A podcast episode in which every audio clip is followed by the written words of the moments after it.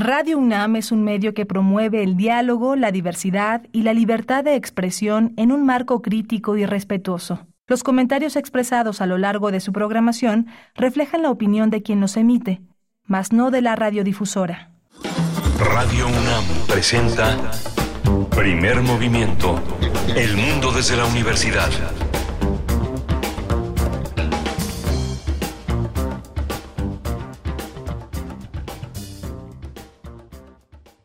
De la mañana, hora del centro del país. Estamos iniciando primer movimiento en Radio UNAM en vivo, 96.1 de la frecuencia modulada y 860 de amplitud modulada. Se encuentra Rodrigo Aguilar en la producción ejecutiva, el señor José de Jesús Silva frente a la consola, aquí en, los, en la operación técnica de la consola en cabina de FM y Miguel Ángel Quemain en la conducción. Buenos días, Miguel Ángel. Hola, Berenice, buenos días, buenos días a todos nuestros radioescuchas. Pues sí, iniciamos con música y iniciamos con una curaduría de Bruno Bartra, que es un periodista, un sociólogo, un etnomusicólogo que tiene una manera de observar el entorno musical a partir de muchísimos contenidos en una red enorme de referencias.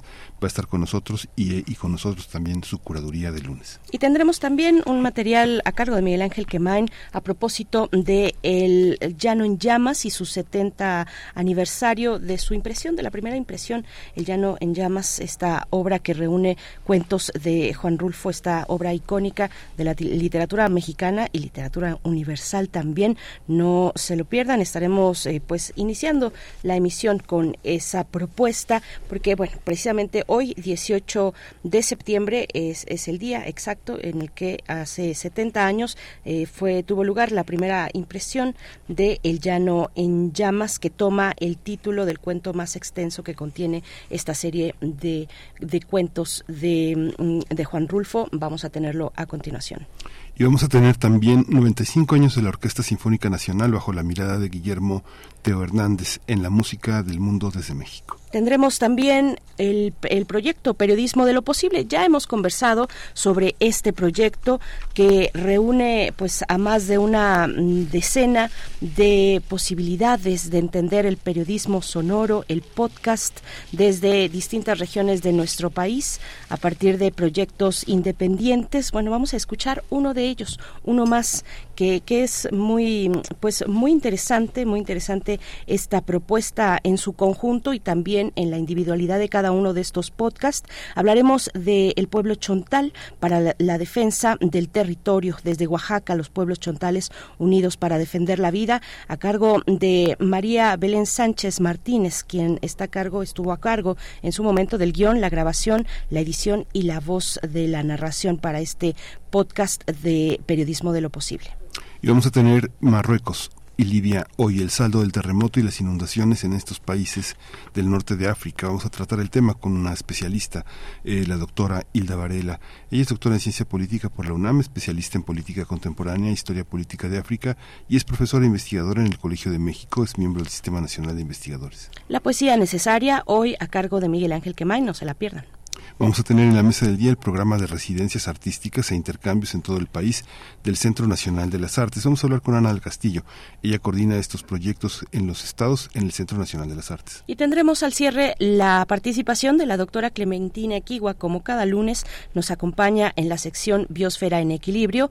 El lirio acuático, una especie invasora mundial, es el tema que nos propone para esta mañana de lunes. La doctora Clementina Equigua es bióloga y doctora en ciencias por la Facultad de Ciencias de la UNAM y es divulgadora científica desde el Instituto de Ecología, también de nuestra casa de estudios, igualmente aquí en Radio UNAM, en Habitar, en el espacio que está a su cargo en Radio UNAM. No se lo pierdan, estos son los contenidos para esta mañana y les invitamos a que ustedes también participen con sus comentarios en nuestras redes sociales, arroba P Movimiento, estamos así en X y Primer Movimiento en Facebook. Escríbanos, cuéntenos cómo inicia su semana, cómo estuvo el fin de semana de estas fiestas patrias. Coméntenos cómo vieron el grito, si es que lo vieron, desde dónde lo vieron, eh, cuál de todos los que se dieron en todas las plazas de este país, si asistieron o no al Zócalo, qué les pareció, qué les pareció esta también la transmisión, incluso desde casa, la transmisión que tuvo lugar o que, que se realizó mm, por parte de los medios públicos desde el Zócalo capitalino. Cuéntenos cómo, cómo les va en esta mañana vamos con Bruno Bartra para eh, escuchar un poco de música, la curaduría de esta mañana de lunes. Nos da mucho gusto darte la bienvenida cada lunes, Bruno Bartra. Eh, gracias por estar esta mañana, etnomusicólogo, sociólogo, periodista, DJ, integrante de la Sonora Balcanera. Bienvenido, ¿cómo estás? Hola, ¿qué tal? Muy bien, muchas gracias, Berenice. También un saludo a Miguel Ángel y a todo el auditorio. Espero que tengan una, un buen inicio de semana, eh, como dijeron justo después de esta eh, celebración patria del fin de semana, que está vinculada a la selección musical que habíamos iniciado el lunes pasado eh, sobre estas músicas mexicanas, quizás no todas las más eh, escuchadas en, en estas épocas, pero sí parte de, eh, de la música de este país. Entonces hoy continuamos en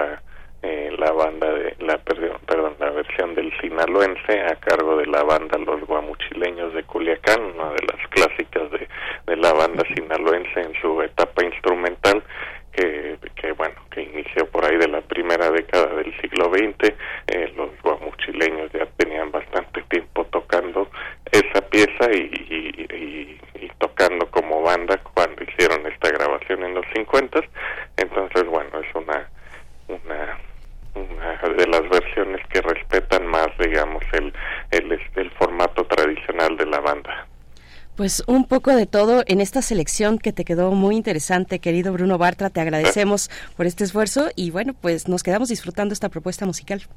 Perfecto, muchas gracias y un abrazo a todos. Hasta luego. Hasta pronto. Nos vamos entonces con el ritual Easy Woman.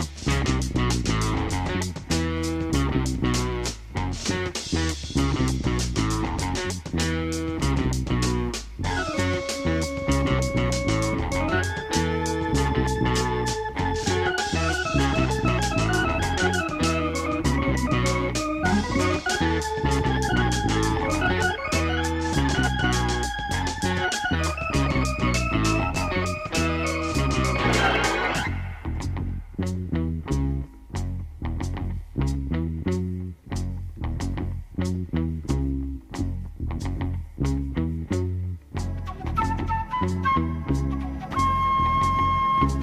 you.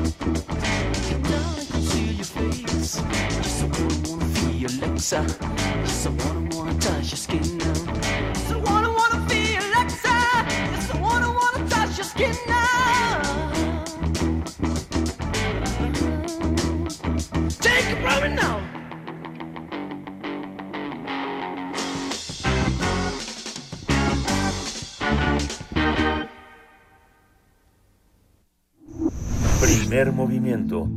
Hacemos comunidad con tus postales sonoras. Envíalas a primermovimientounam.gmail.com Toma nota y conoce nuestra recomendación literaria. Hoy, hace 70 años, se publicó por primera vez el volumen de cuentos El llano en llamas del escritor Juan Rulfo. La editorial RM de la Fundación Juan Rulfo ha publicado un volumen conmemorativo que pone al día una trayectoria deslumbrante de una obra imprescindible de la literatura mexicana contemporánea. Vamos a escuchar a Miguel Ángel Quemain que preparó este material sonoro y estará a continuación. En este momento vamos con ello.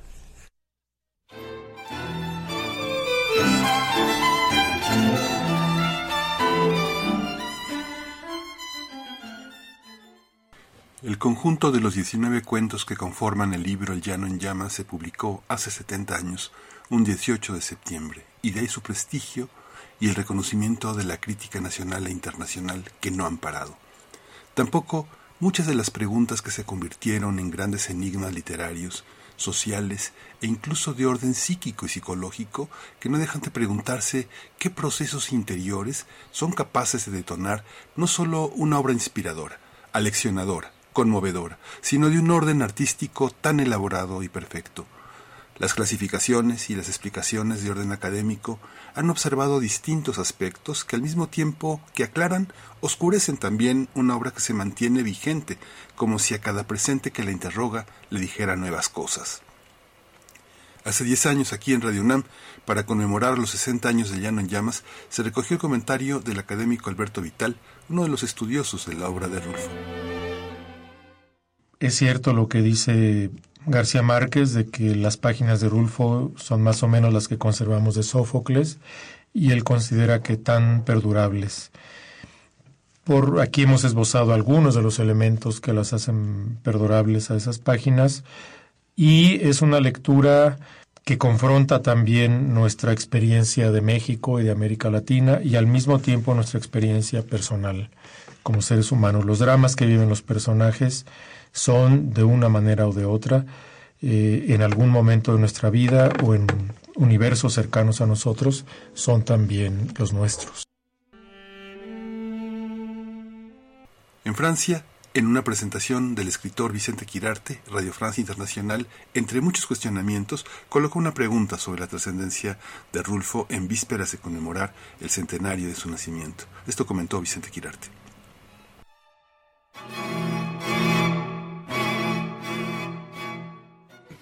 Un aspecto interesante en Rulfo es que, como todos los grandes mitos, es superior a su propio mito. Eso sucede con Rambo, eso sucede con Lewis Carroll y su Alicia en el País de las Maravillas. Y Rulfo es un autor que sobrepasa esa idea que de él tenemos como el gran narrador perfecto, como el narrador del México profundo, como el descubridor de los fantasmas en su novela, pero él empezó siendo un narrador urbano, precisamente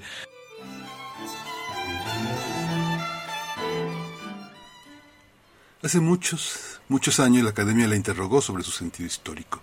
El orden del saber se preguntó y se respondió si la obra podía entenderse a la luz de los procesos históricos a los que aludía, a los que estaba emparentada. La respuesta fue sí. Se leyó la obra de Rulfo como un producto necesario de la Revolución Mexicana.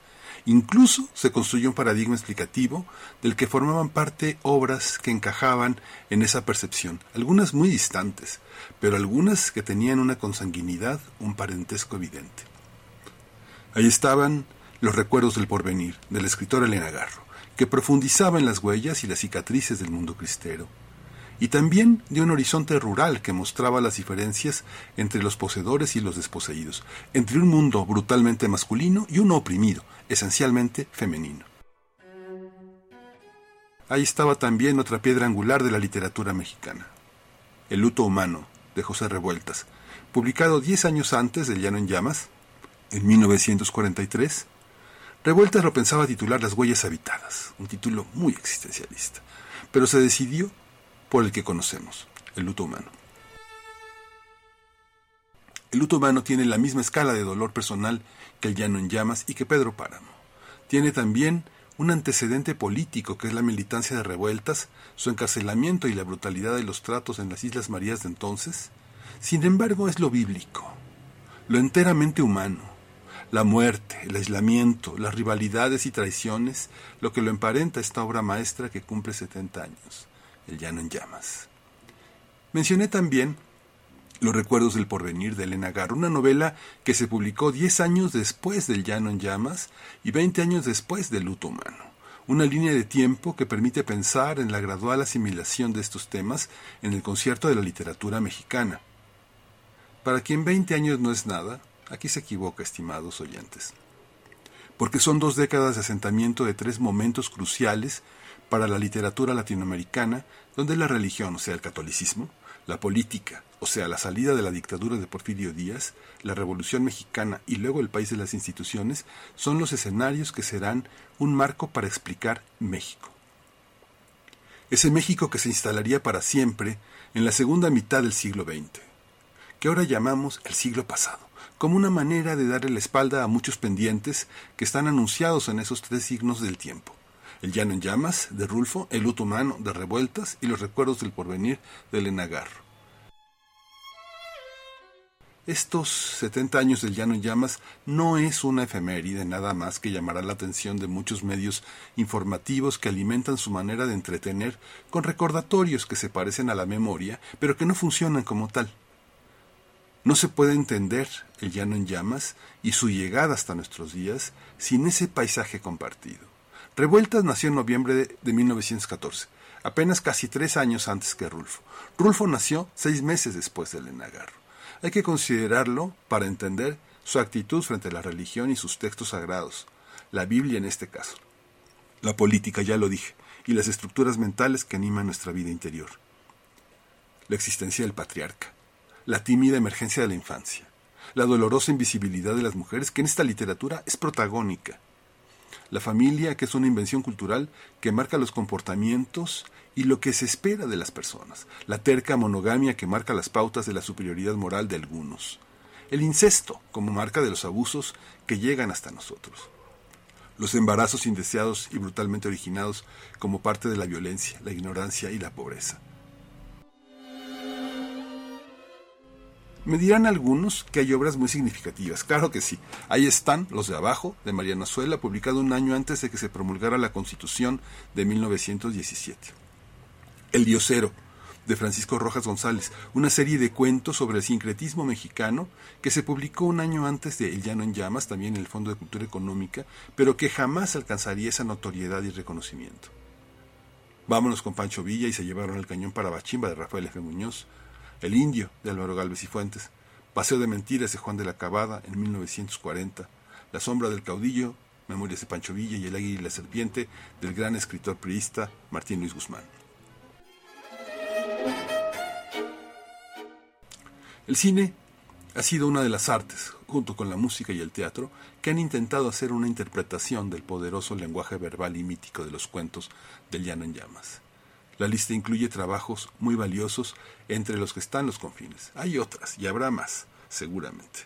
En 1987 la UNAM produjo una de las películas más interesantes del director Mit Valdés, Los Confines, 80 minutos, donde se cuentan tres historias, donde la muerte es el tema principal, exponiendo las fatales consecuencias que resultan de la misión. Esta película adapta los relatos de Talpa, Diles que no me maten y fragmentos de Pedro Páramo. Traigo aquí un fragmento de una de las historias más conmovedoras y fuertes de la película. ¿Qué pasa, Fulgencio? ¿Por qué tantos gritos? Perdón usted que lo venga a molestar de esta manera, patrón, pero es que el Juvencio le hizo tamaño boquetote al tacorral de los potreros. Y por ahí, patrón, por ahí metió a esos animales para que se ataran de tragar. ¿Y están todavía en el potrero? No, patrón, no. Si esto debió suceder ayer por la noche, porque una buena parte del pastizal amaneció comida y pisoteada. Usted dirá, patrón. Llévate ahorita mismo dos peones para que tapen el boquete. Que al Juvencio ese, yo mismo le pido cuentas como a cualquier otro Juvencio. Como usted diga, patrón.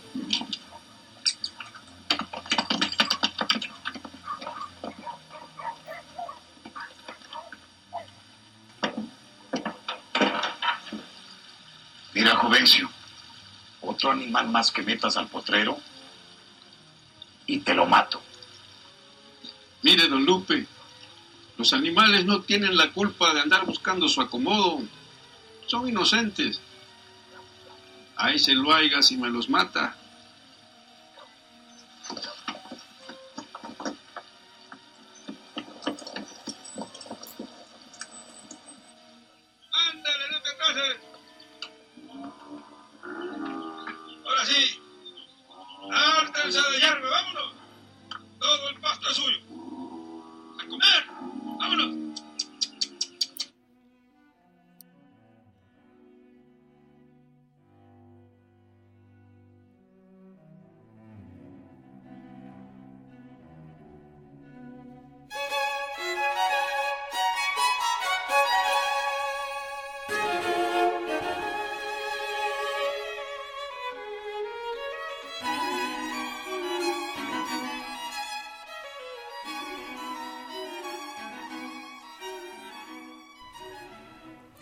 Todas estas obras son precursoras y seguramente el conjunto de 19 cuentos del Llano en Llamas recuerdan este México construido por la literatura precedente. Espero que todo este prólogo no los canse de radioescuchas, pero estos contextos, toda esta parentela literaria, ayuda a entender por qué la enorme belleza, la enorme fuerza e importancia de una obra que no podemos dejar de leer. Vamos a adentrarnos en este universo y he escogido para arrancar con Lubina, que gracias a la labor de la UNAM, Lubina forma parte de nuestro patrimonio. Vamos a escuchar un fragmento en la voz de Juan Rulfo, gracias a ese espacio que hoy se llama Descarga Cultura y que retoma la grabación original de 1963 para la colección Voz Viva y además se presenta también en cuatro variantes de la lengua zapoteca. Víctor Cata Vázquez, Castillejo, Seferino Mendoza Bautista, Juana Vázquez Vázquez y Pergentino José Ruiz hicieron las respectivas traducciones y las lecturas en zapoteco del Istmo, de los valles centrales, de la Sierra Norte y de la Sierra Sur, que aquí se pueden escuchar. Rulfo afirmó en varias ocasiones que en Lubina eh, es eh, un universo en el que están eh, las semillas ya de Pedro Páramo. Por eso le doy tanta importancia.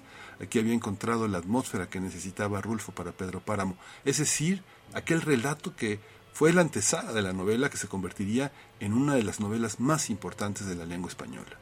La lectura que hizo Rulfo del cuento dura alrededor de 24 minutos y he seleccionado para ustedes, estimados escuchas, algunos fragmentos que no necesitan de mucha explicación.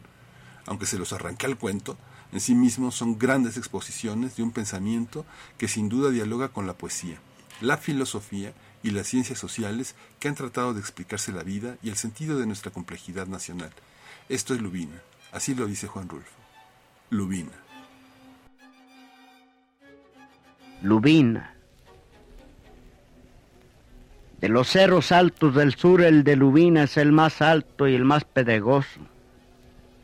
Está plagado esa piedra gris con que se hace la cal, pero en Lubina no hacen cal con ella ni le saca ningún provecho. Ahí la llaman piedra cruda y la loma que sube hacia Lubina la nombran cuesta de la piedra cruda. El aire y el sol se han encargado de desmenuzarla de modo que la tierra de por allí es blanca y brillante como si estuviera rociada siempre por el rocío del amanecer.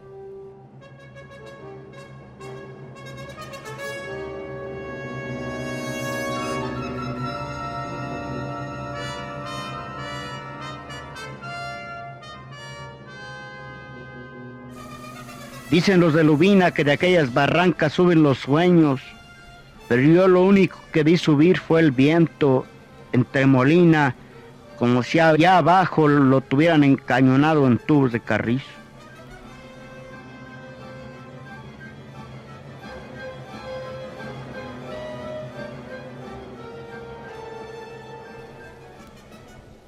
Ya mirará usted ese viento que sopla sobre Lubina. Es pardo. Dicen que porque arrastra arena de volcán, pero lo cierto es que es un aire negro. Ya lo verá usted. Se planta en Lubina prendiéndose de las cosas como si las mordiera.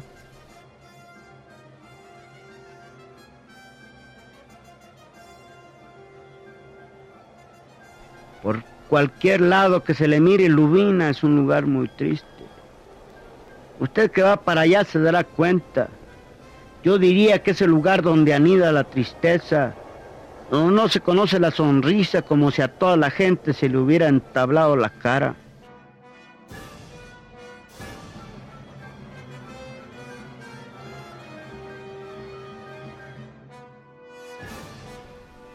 Y usted si quiere puede ver esa tristeza a la hora que quiera. El aire que ahí sopla la revuelve, pero no se la lleva nunca. Está allí, como si allí hubiera nacido. Y hasta se puede probar y sentir porque está siempre encima de uno, apretada contra de uno, y porque es oprimente como una gran cataplasma sobre la viva carne del corazón.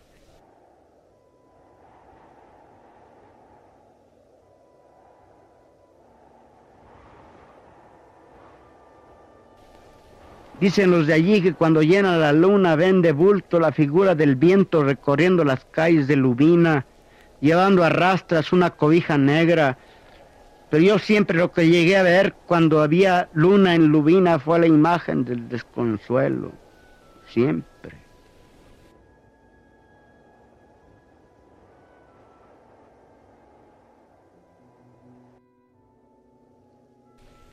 Le contaba que cuando yo llegué por primera vez a Rubina, el arriero que nos llevó no quiso dejar ni siquiera que descansaran las bestias.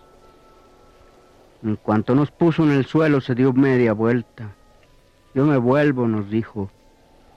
Espera, ¿no vas a dejar sestear tus animales? Están muy aporreados. Aquí se fregarían más, nos dijo. Mejor me vuelvo y se fue, dejándose caer por la cuesta de la piedra cruda, espoleando sus caballos como si se alejara de algún lugar endemoniado.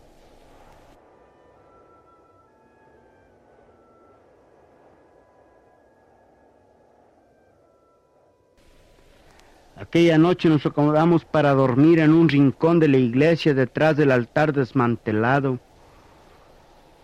Hasta allí llegaba el viento, aunque un poco menos fuerte. Lo estuvimos oyendo pasar por encima de nosotros con sus largos aullidos. Lo estuvimos oyendo entrar y salir por los huecos socavones de las puertas, golpeando con sus manos de aire las cruces de los viacrucis. Unas cruces grandes y duras hechas con palo de mezquite que colgaban de las paredes a todo lo largo de la iglesia, amarradas con alambres que rechinaban a cada sacudida del viento como si fuera un rechinar de dientes.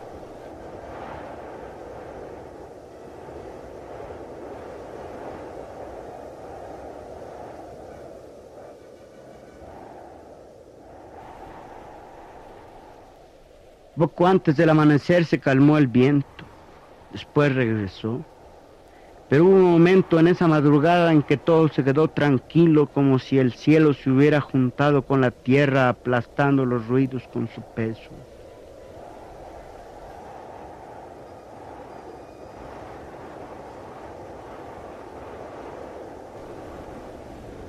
Me parece que usted me preguntó cuántos años estuve en Lubina, ¿verdad?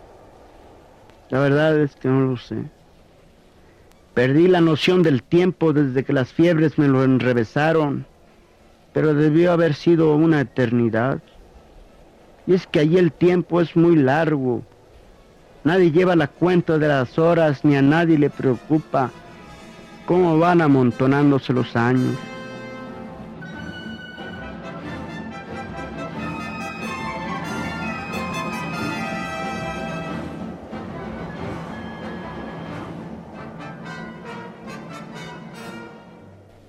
Los días comienzan y se acaban, luego viene la noche. Solamente el día y la noche hasta el día de la muerte, que para ellos es una esperanza.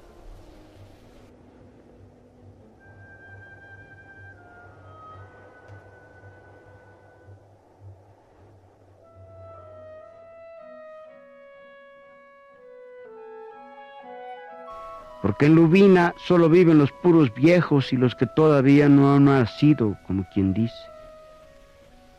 Y mujeres sin fuerzas, casi trabadas de tan flacas.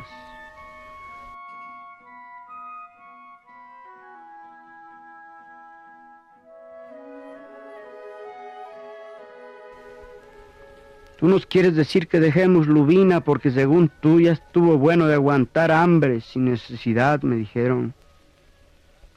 Pero si nosotros nos vamos, ¿quién se llevará a nuestros muertos? Ellos viven aquí y no podemos dejarlos solos. Y allá siguen.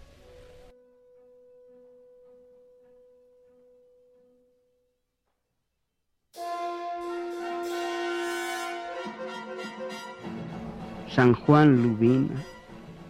Me sonaba nombre de cielo aquel nombre pero aquello es el purgatorio, un lugar moribundo donde se han muerto hasta los perros y ya no hay nadie que le ladre al silencio.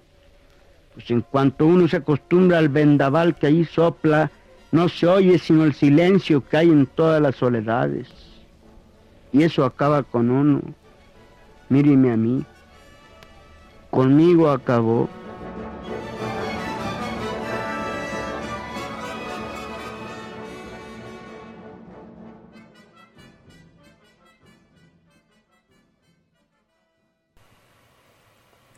Conmovedor y poderoso, ¿no? No puedo dejar de compartir con ustedes este fragmento que encontrarán en Descarga Cultura UNAM, pero que aquí, al aire y en vivo, hace sonar el zapoteco como un relámpago, como una tempestad, y también como el viento que asciende entre Molina por las escarpadas de Lubina. Ignoro qué literaturas escritas en zapoteco miran este paisaje, pero en zapoteco Lubina suena así. Lubina.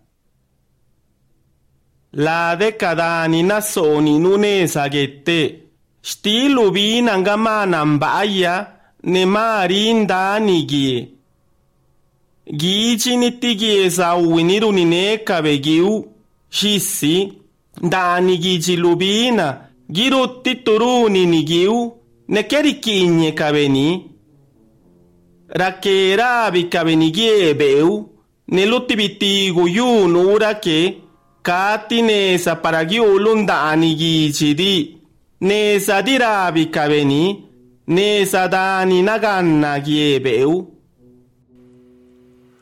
Lubina, se sabe, forma parte de la Sierra Norte de Oaxaca y se llama San Juan Lubina.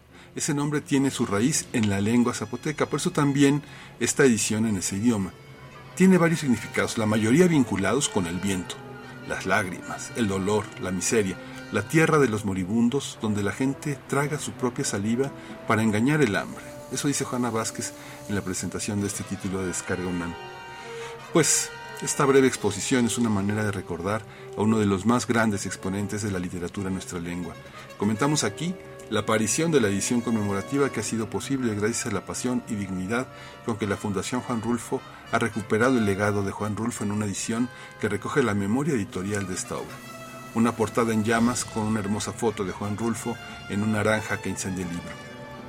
Esta semana vamos a presentar más aspectos de esta obra que no solo contempla dos libros como se insiste en hacernos creer, incluye guiones, fotografía, trabajo editorial, cartas. Para quien no lo sepa de cierto, me llamo Juan Epomuceno Carlos Pérez Rulfo Vizcaíno. Me apilaron todos los nombres de mis antepasados paternos y maternos como si fuera el vástago de un racimo de plátanos, y aunque sienta preferencia por el verbo racimar, me hubiera gustado un nombre más sencillo. Miguel Ángel Quemán, primer movimiento.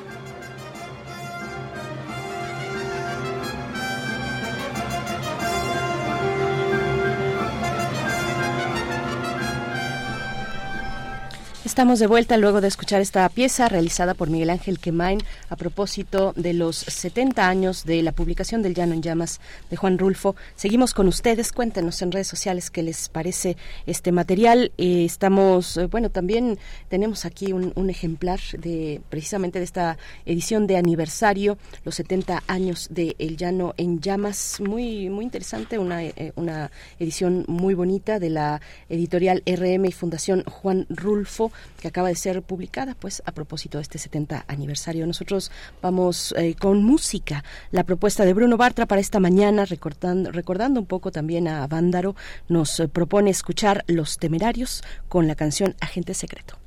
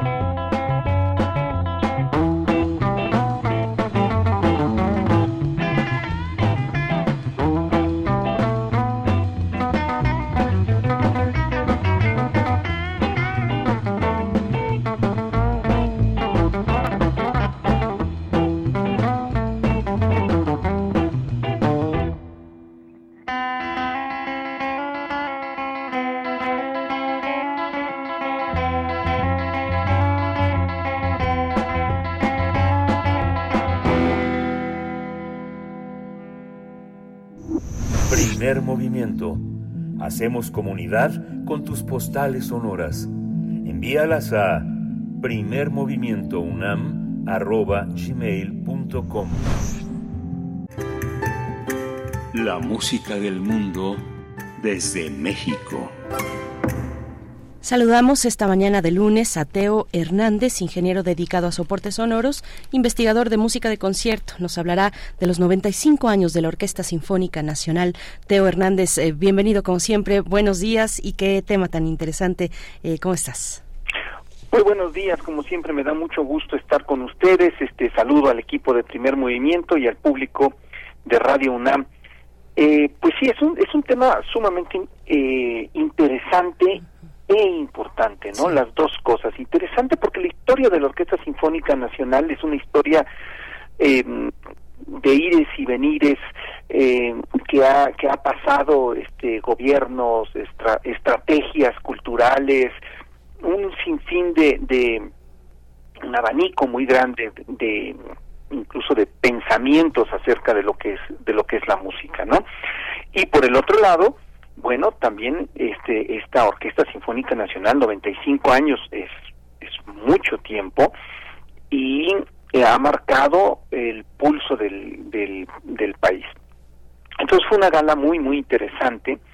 Eh, se fue el viernes 8 y domingo 10 en el Palacio de Bellas Artes bajo la dirección de su actual director, el maestro Ludwig Carrasco. Como solista estuvo Román Simovic al, al violín y el programa fue el siguiente, fue el preludio de los maestros cantores de Wagner, el concierto para violín número uno de Shostakovich, una obra de Hilda Paredes que se llama Sastún y esto hay que, hay que, eh, para mí fue la parte central del programa porque se trata de una compositora mujer viva que para mi gusto es una de las grandes compositoras este no solo de México no sino del mundo no es, es este una persona que debemos de, de seguir. Y cerraron con el mar de Debussy eh, menciono el, el programa porque al parecer esta nueva etapa de la Sinfónica Nacional bajo la dirección del maestro Ludwig Carrasco que, tiene realmente poco en entrar este como titular de la orquesta va a marcar una pauta muy interesante que tiene que ver con un, una vocación de la orquesta. Y a mí me gustaría aquí hacer un, un, un, una pausa para que todos pens- pensáramos que las orquestas no todas tienen que tocar lo mismo, no todas tienen que hacer un repertorio que se le antoje a un determinado grupo como esencial. Más bien hay que pensar cuál es la vocación de la orquesta, para qué fue creada, cómo es su funcionamiento actual y a qué público se debe, cuál es su función pedagógica. Y entonces, recordando esto, hay que pensar que la Orquesta Sinfónica Nacional se crea en 1928 por Carlos Chávez con el nombre de Orquesta Sinfónica de México. Digamos, este es el, an- el antecedente que Chávez dirigió 21 temporadas hasta el año de 1948. Y en ese entonces los objetivos era formación de un público de conciertos que en ese momento no existía. Estamos hablando de 1928, cuando todavía hay pocas orquestas y no hay un público para, para repertorio sinfónico en México, por la sencilla razón de que no hay orquestas eh, con un trabajo continuo. Sí está la orquesta del conservatorio, sí hubo una orquesta sinfónica nacional antes, sí estuvo, por ejemplo, la orquesta Beethoven de, de Julián Carrillo, eh, pero no hay orquestas de fijo y no hay un público todavía. Y eh, otro de los objetivos es dar a conocer obras nuevas, tanto del repertorio clásico, estamos hablando del repertorio canónico, como de obras contemporáneas. En esas temporadas, y aquí voy a dar unas estadísticas muy interesantes, se tocaron, eh, estamos hablando de 1928-1948, 487 obras, de las cuales 244 fueron estrenos en México. Estamos hablando de más, un poquito más del 50% de estrenos en una tem- en estas temporadas, de las cuales 88 fueron estrenos absolutos. O sea, estamos hablando de que una orquesta su repertorio normal es de 18 estrenos absolutos. Esto es una barbaridad. Se estrenaron en México obras, y aquí va lo interesante, de Bach, Beethoven, Brahms, Vivaldi, Berlioz, Tchaikovsky, o sea, de los de los este de los compositores que ahora consideramos canónicos y que muchas personas dicen, ay, otra vez lo mismo, ¿no? Sí, pero en ese entonces se estaban presentando esos. Y también se presentaron obras contemporáneas, muchísimas. Eh, estamos hablando de que se hicieron obras de Richard Strauss cuando Richard Strauss todavía estaba vivo, obras de Debussy, que Debussy acababa de morir, de Ravel, de Stravinsky, Falla, Shostakovich, Sibelius, Hindemith, etcétera, etcétera, un largo etcétera, de compositores que todavía estaban vivos y que muchas veces visitaron México. Estamos hablando del caso concreto de Stravinsky y de Copland, ¿no? Hubo 33 autores mexicanos, este, de los cuales 76 eh, eh, con 93 obras, de las cuales 76 fueron estrenos absolutos. Entonces, esta, esta, este, este repertorio, este inicio de la, de la orquesta, marca un, un, de la Orquesta Sinfónica de México, marca una pauta como para repensar cuál es la vocación de la Sinfónica Nacional y hacia dónde hay que dirigirse. Creo que eh, hay que celebrar con bombo y platillo estos 95 años y, por supuesto, pensar en la función de la orquesta y desear que, que esta que esta tradición, que esta forma de empezar eh, un nuevo ciclo del maestro Ludwig Carrasco retome en buena medida este es sus bases, ¿no? Que están con la Orquesta Sinfónica de México. Y para para para escuchar algo, eh, vamos a escuchar el ancor que hizo la Orquesta eh, Sinfónica Nacional en sus 95 años. Ellos dijeron, el maestro Ludwig Carrasco se paró y dijo, eh, para nosotros esto es un himno, lo que vamos a hacer a continuación. Hicieron el guapango de Moncayo. Eh, hay que decir, Moncayo fue integrante de la Orquesta eh, Sinfónica Nacional y también la dirigió. Y entonces es, es bueno, es eh, Moncayo y Orquesta Sinfónica Nacional, digamos que van, se piensan juntos. Y la, y la grabación emblemática de la Orquesta Sinfónica Nacional es la que hizo Luis Herrera de la Fuente, justamente con un repertorio mexicano. Y entonces vamos a escuchar el, el, Guapango de Moncayo con la Orquesta Sinfónica Nacional y Luis Herrera de la Fuente, repito, en una grabación que por lo menos cuando yo era cuando yo era chico era una grabación que tenía que estar en cualquier hogar mexicano.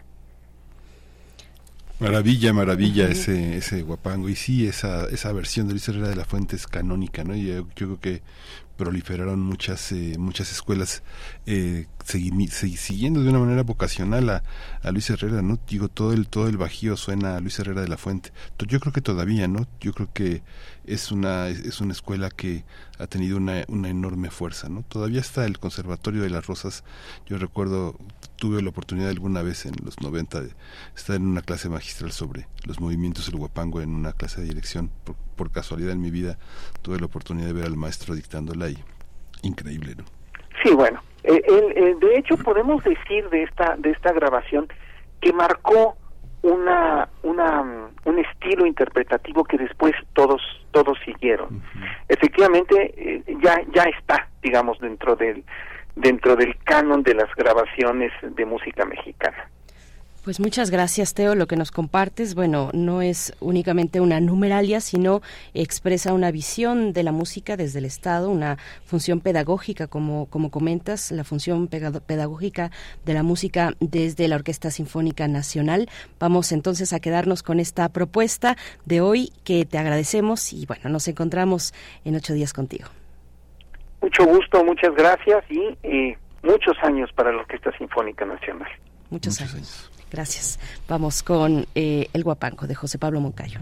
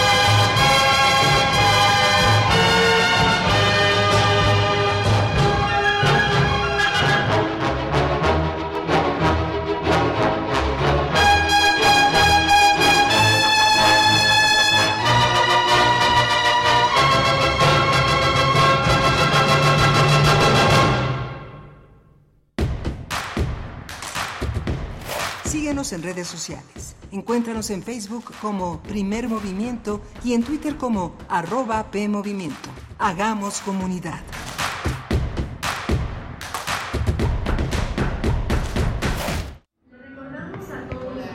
Para mí, mi primera impresión de México es muy hermosa porque el piloto nos dio vueltas encima de la Ciudad de México y era de noche. Era como llegar a otro planeta, ¿no? O sea, ya no estás preso, estás libre, estás libre. Y ahí como que me dijo, oh, sí es verdad. A caminar por reforma, en 1973, que no te puedo explicar lo que era eso, maravilloso. Bueno, como periodista en México yo conocí lo que eran los cafés, la Real Bohemia. Ir a ver a la Sinfónica de la UNAM fue un total renacimiento. No me fui, me llevaron. Una aproximación al exilio chileno en México desde las segundas y terceras generaciones. Continúa ahora el episodio 2. México. Lunes 18 de septiembre, 5 de la tarde, por el 96.1 FM. Radio UNAM, Experiencia Sonora.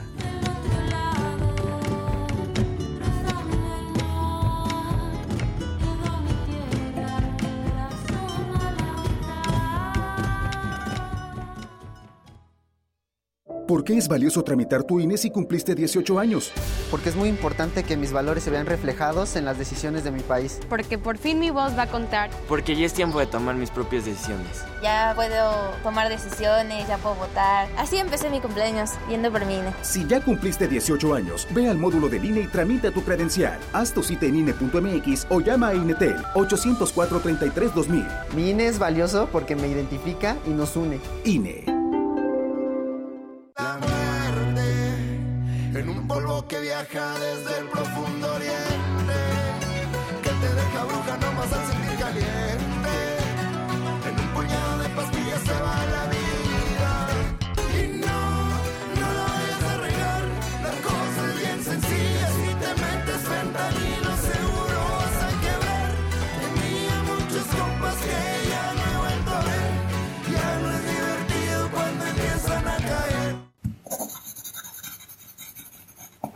Un libro no termina con el punto final.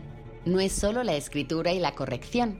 Hay mucho más que un proceso creativo o un arranque de inspiración. Las palabras encierran conocimiento y cultura, pero también gustos y texturas. Los invitamos a probar los sabores y los saberes del lenguaje. Eso, todo eso es lo que saben las palabras. Saben las palabras. El amor por el lenguaje en todas sus presentaciones. Con Laura García. Todos los lunes a las 18.30 horas. Retransmisión sábados a las 17 horas. Solo por Radio UNAM. Experiencia sonora.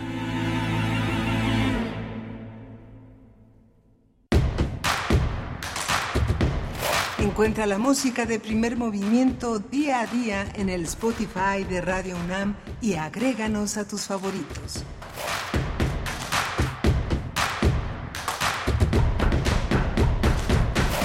Hola, buenos días. Ya son las 8 de la mañana con 3 minutos de este 18 de septiembre. 18 de septiembre, lunes. Estamos en Radio UNAM, en Adolfo Prieto 133, en la Colonia del Valle. Hoy está eh, eh, Rodrigo Aguilar en la producción ejecutiva, está Jesús Silva en los controles técnicos y estamos aquí en la cabina mi compañera Berenice Camacho. Querida Berenice, buenos días. Hola Miguel Ángel Quemain, qué gusto estar contigo. También con nuestros amigos y amigas de Radio Nicolaita. Estamos con ustedes en el 104.3 de la frecuencia modulada en Morelia. Vamos a iniciar esta segunda hora de transmisión. Antes, algunos comentarios que nos eh, envían desde la audiencia. Muchas gracias, muchas gracias por tomarse el tiempo de escribirnos, además de la escucha que siempre es muy atenta por parte de nuestros de nuestra audiencia. Nos dice Andrés Mar poderoso lo que escuchamos. Gracias, Miguel Ángel Quemain. ¿Dónde se puede conseguir eh, este nuevo ejemplar? ¿Lo están vendiendo? Bueno, se refiere a la pieza que realizaste, que nos compartiste en la hora anterior, Miguel Ángel, una pieza que tú realizaste sobre los 70 años de la publicación del Llano en Llamas, que, y bueno, hablábamos y comentábamos que hay una edición reciente, pues, eh, publicada ex profeso para este 70 aniversario, que está, que fue lanzada por la Fundación Juan Rulfo, editorial R RM también y se puede encontrar, bueno, pues yo creo que en cualquier librería, yo la encontré en Gandhi, mi ejemplar, lo, lo obtuve en Gandhi, además fue un envío, eh, fue una compra electrónica, no, no, no, no, no, tuve el tiempo de pararme en la librería, así es que mm, pues me metí a la página y así lo, lo conseguí, me llegó si, si, si haces los pedidos, para el caso de Gandhi, por ejemplo, si haces los pedidos antes de las 12 del día, te llegan el mismo día. Y bueno, pues sí, afortunadamente me llegó rapidísimo, pero se encuentra en cualquier librería, ¿no? Miguel Ángel, el Fondo cualquier, de Cultura cualquier, cualquier librería, si está en cualquier librería. Esa editorial, este RM, es una editorial que sí tiene un gran alcance, una gran difusión y una gran distribución en el mercado mexicano. Por supuesto. Bueno, pues nosotros seguimos eh, con ustedes. Nos dice por acá también um, Martelena Valencia, dice Luis Herrera de la Fuente, era un maestro nato, enseñaba a apreciar la música en todo su esplendor. Recuerdo que decía, dejen que se muera para decía que dejen que se muera para enterrarlo porque el público aplaudía antes de que terminara el sonido. Eso nos comenta Martelena Valencia. Gracias, eh, querida. Igualmente mm, te, felicita por esta pieza sobre el llano en llamas. Nos dice Xochitl Arellano, mm, ¿será cierto que se transmite? No me fui, me llevaron hoy a las 5 de la tarde, hora de México. Mm, he estado buscando desde la semana pasada y nada a ver, pues ahí te vamos a investigar, querida Xochitl.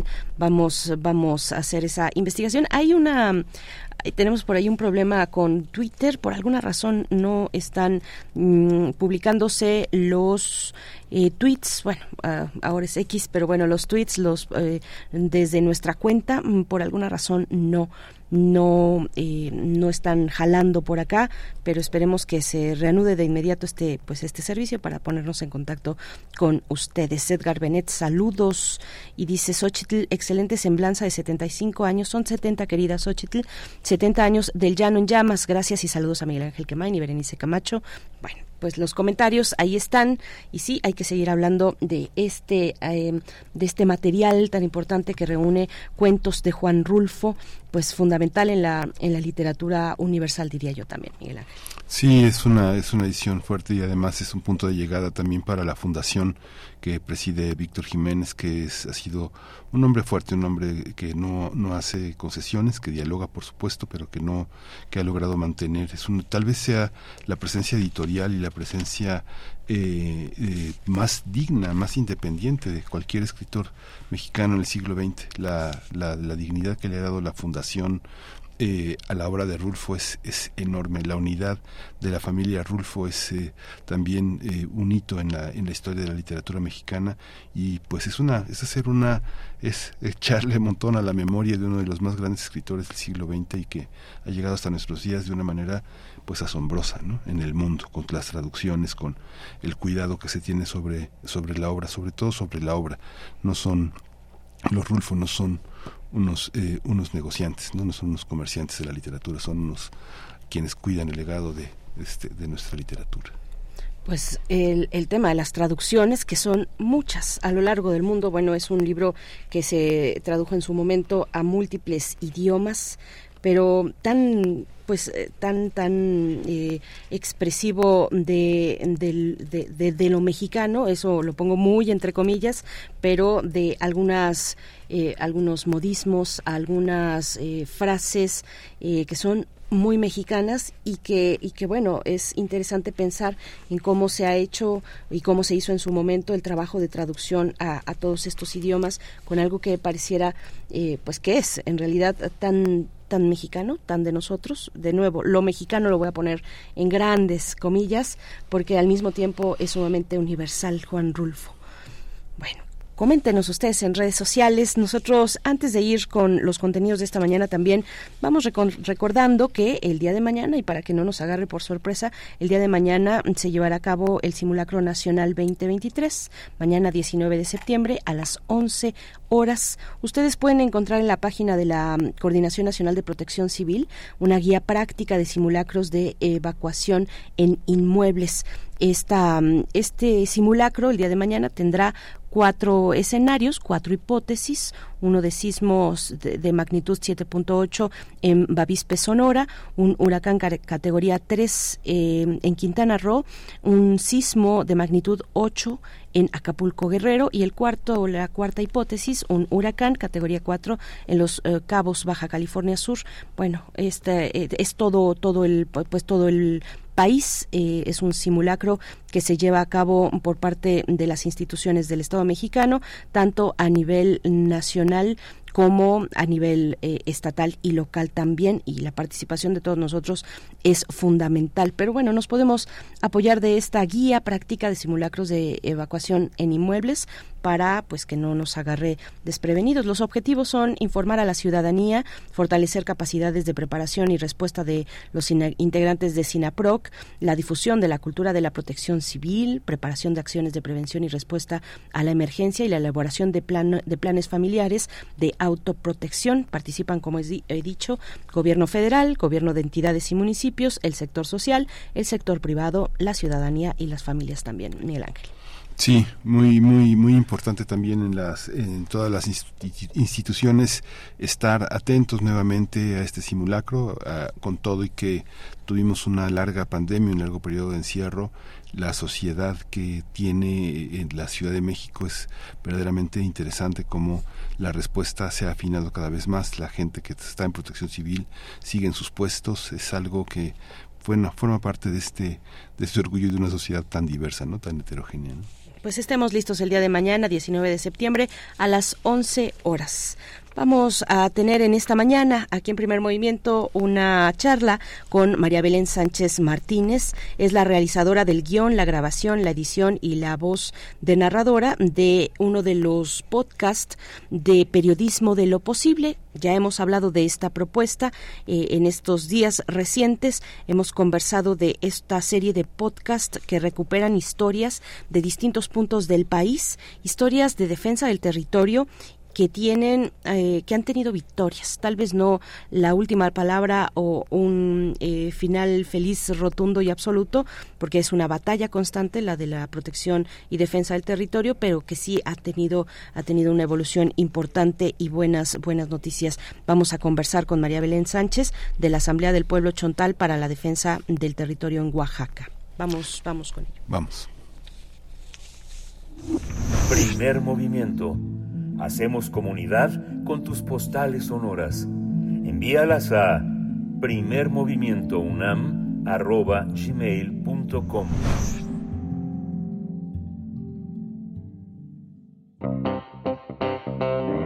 Nota Nacional en 2014, las comunidades chontales de Oaxaca se enteraron de que la Secretaría de Economía había concesionado su territorio a una empresa minera, por lo que al ver en riesgo su territorio, los habitantes se organizaron para defenderlo. El episodio titulado Oaxaca, Pueblos Chontales Unidos para Defender la Vida forma parte de Periodismo de lo Posible, Historias desde los Territorios. Es una serie de 12 podcasts realizados por periodistas de radios comunitarias y periodistas comprometidos con las luchas sociales que narran historias de defensa del territorio y de la, la identidad desde las victorias. A través de podcasts se muestran los triunfos obtenidos contra el despojo y la destrucción, los frutos de la organización comunitaria las estrategias y alianzas que han creado comunidades defendiendo su, tierra y su forma de vida. Esta es una iniciativa que busca que sean las comunidades quienes cuenten sus historias de lo posible. Hace nueve años, las comunidades chontales de Oaxaca escucharon en una asamblea que la Secretaría de Economía había concesionado su territorio a una empresa minera. Eso implicaba que para obtener el oro, plata, zinc y plomo de la tierra iban a dinamitar todo el cerro y destruir bosques de pinos, encinos, cafetales, milpas y frutales. Por lo tanto, los habitantes formaron la Asamblea del Pueblo Chontal para defender el territorio y dejar claro que no querrían una mina a cielo abierto. Pues vamos a tener una charla sobre este episodio del podcast Periodismo de lo Posible, historias desde los territorios. Nos acompaña esta mañana María Belén Sánchez Martínez, encargada del guion, grabación, edición y eh, también de la voz narradora en esta entrega, en este podcast Oaxaca, Pueblos Chontales Unidos. Gracias, María Belén Sánchez. Bienvenida a Primer Movimiento. ¿Cómo estás? Hola, muy buenos días. Muchas gracias por la invitación. Eh, pues aquí estamos en, en la Chontal. Este, muy contenta de estar participando con ustedes. Muchas gracias a ti, muchas gracias María Belén. Cuéntanos cómo, cómo se fue generando esta memoria eh, auditiva, porque finalmente el podcast eh, a lo que nos invita es a que aquello que grabamos, aquello que hacemos sea perdurable y lo escuchen gentes que nos sobrevivan incluso, ¿no? Cuéntanos un poco el proceso. Así es, eh, nosotros no sabíamos que implicaba realizar un podcast, pero este el, hecho de tener un audio es tener material para, para la difusión de nuestra historia y pues aprovechamos la oportunidad que se, se nos presentó. Mm, comenzamos con nuestras investigaciones. Yo formo parte de, de la Asamblea de Pueblo Chontal porque mi comunidad es parte de este, entonces yo ya conozco la historia, pero aún así, este, yo lo he escuchado desde, desde mi, desde la parte oyente, este, de los informes que nos han dado y todo eso en las asambleas, pero al meterme más en este, o al meterme en este, en este proyecto de podcast, eh, he aprendido muchísimas cosas que, que no tenía claro y, y pues esta herramienta es, es algo maravilloso, algo que, que te hace este te hace escuchar en muchos lugares en los que pues probablemente no no hemos este no hemos ido, no hemos visitado y no hemos contado nuestra historia. Entonces, eh, esa aventura de, de realizar un podcast fue fue nuestro primer es nuestro primer proyecto como comenzando con la radio comunitaria en la Chontal. Y pues fueron experiencias tanto este como más en retos porque teníamos que trasladarnos teníamos que este, buscar a las personas a las que entrevistar eh, no contábamos con las herramientas para las grabaciones pero aún así fueron experiencias también muy bonitas porque pues las personas nos recibían con, con mucho cariño, con mucha paciencia. Este, nuestros asesores, nuestros acompañantes siempre fueron muy, muy pacientes y pues agradezco a Periodismo lo posible por la oportunidad que, que nos brindó. Sí, gracias María Belén. Cuéntanos de la historia, de la historia que cuenta este podcast. Claro, este, bueno, la historia es sobre la defensa del territorio de, las, de, de la Chontal, de la región Chontal, eh, pueblos unidos, este, pueblos chontales que están ubicados en la Sierra Sur de Oaxaca, eh, se unen ante una amenaza de una minera que llega a mi comunidad, que es Santa María Zapotitlán, el ombligo, nosotros le decimos el ombligo de la mina porque es la comunidad más afectada de, de, de todos. Entonces, a pesar de que hay comunidades que sí están un poco afectadas en, cuestiones de, de, territorio, de terreno, pero este, mi comunidad estaba muy afectada. A pesar de que era la más afectada, muchos pueblos se unieron a nosotros y, y decidimos luchar eh, sabiendo que, que no solamente nos perjudicaría a nosotros por ser el ombligo, sino que también afectaría a todas las otras comunidades cercanas y este incluso a la zona istmo, porque pues bajaría por la contaminación bajaría por los nuestros ríos, la contaminación del aire, entonces todo afectaría.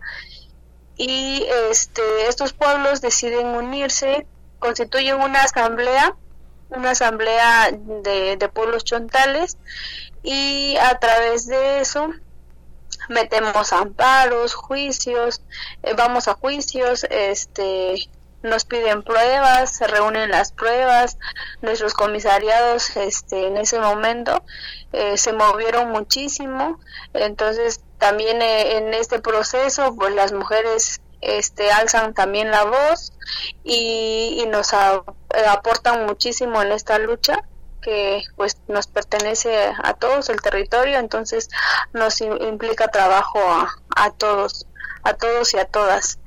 Y pues eso nuestra historia cuenta proceso, quienes han intervenido y también pues nuestras victorias, que pues primeramente que se retiró la concesión la concesión minera, aún así decidimos luchar para que esta para que las para que la minera fuera inconstitucional, pero este pues no pudimos lograrlo. Esperemos que al escuchar esta este podcast también nos ayuden a a seguir con este proceso.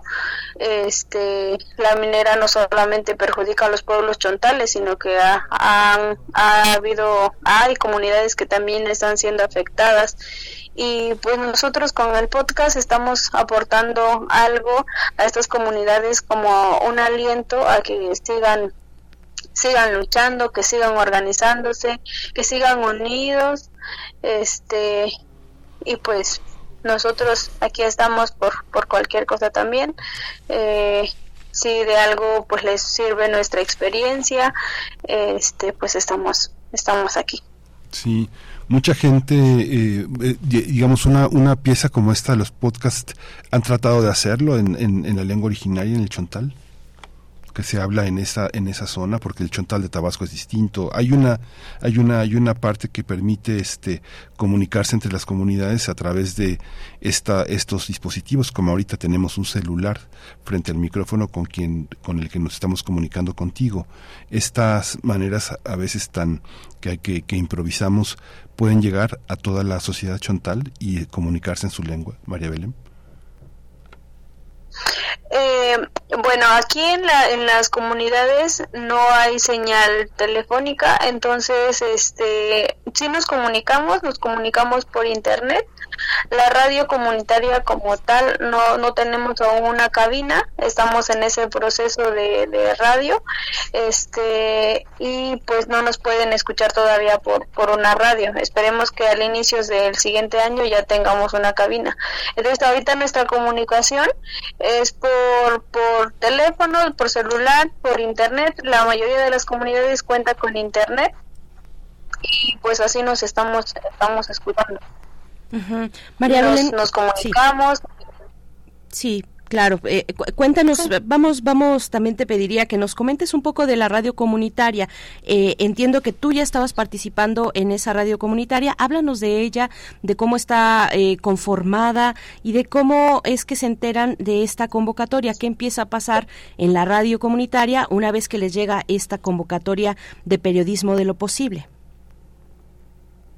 Claro, eh la radio como el sueño de la radio comunitaria comenzó años atrás, pero este se, se comenzó a como pues empezamos con, con, con la realización como las capacitaciones y todo eso en el año 2021 eh, esta, este, este se formó como un equipo, se formó un equipo de ocho integrantes, dos de, de cuatro, dos personas de cuatro comunidades, incluyendo este hombres y mujeres, mitad hombres, mitad mujeres y también incluyendo jóvenes y adultos.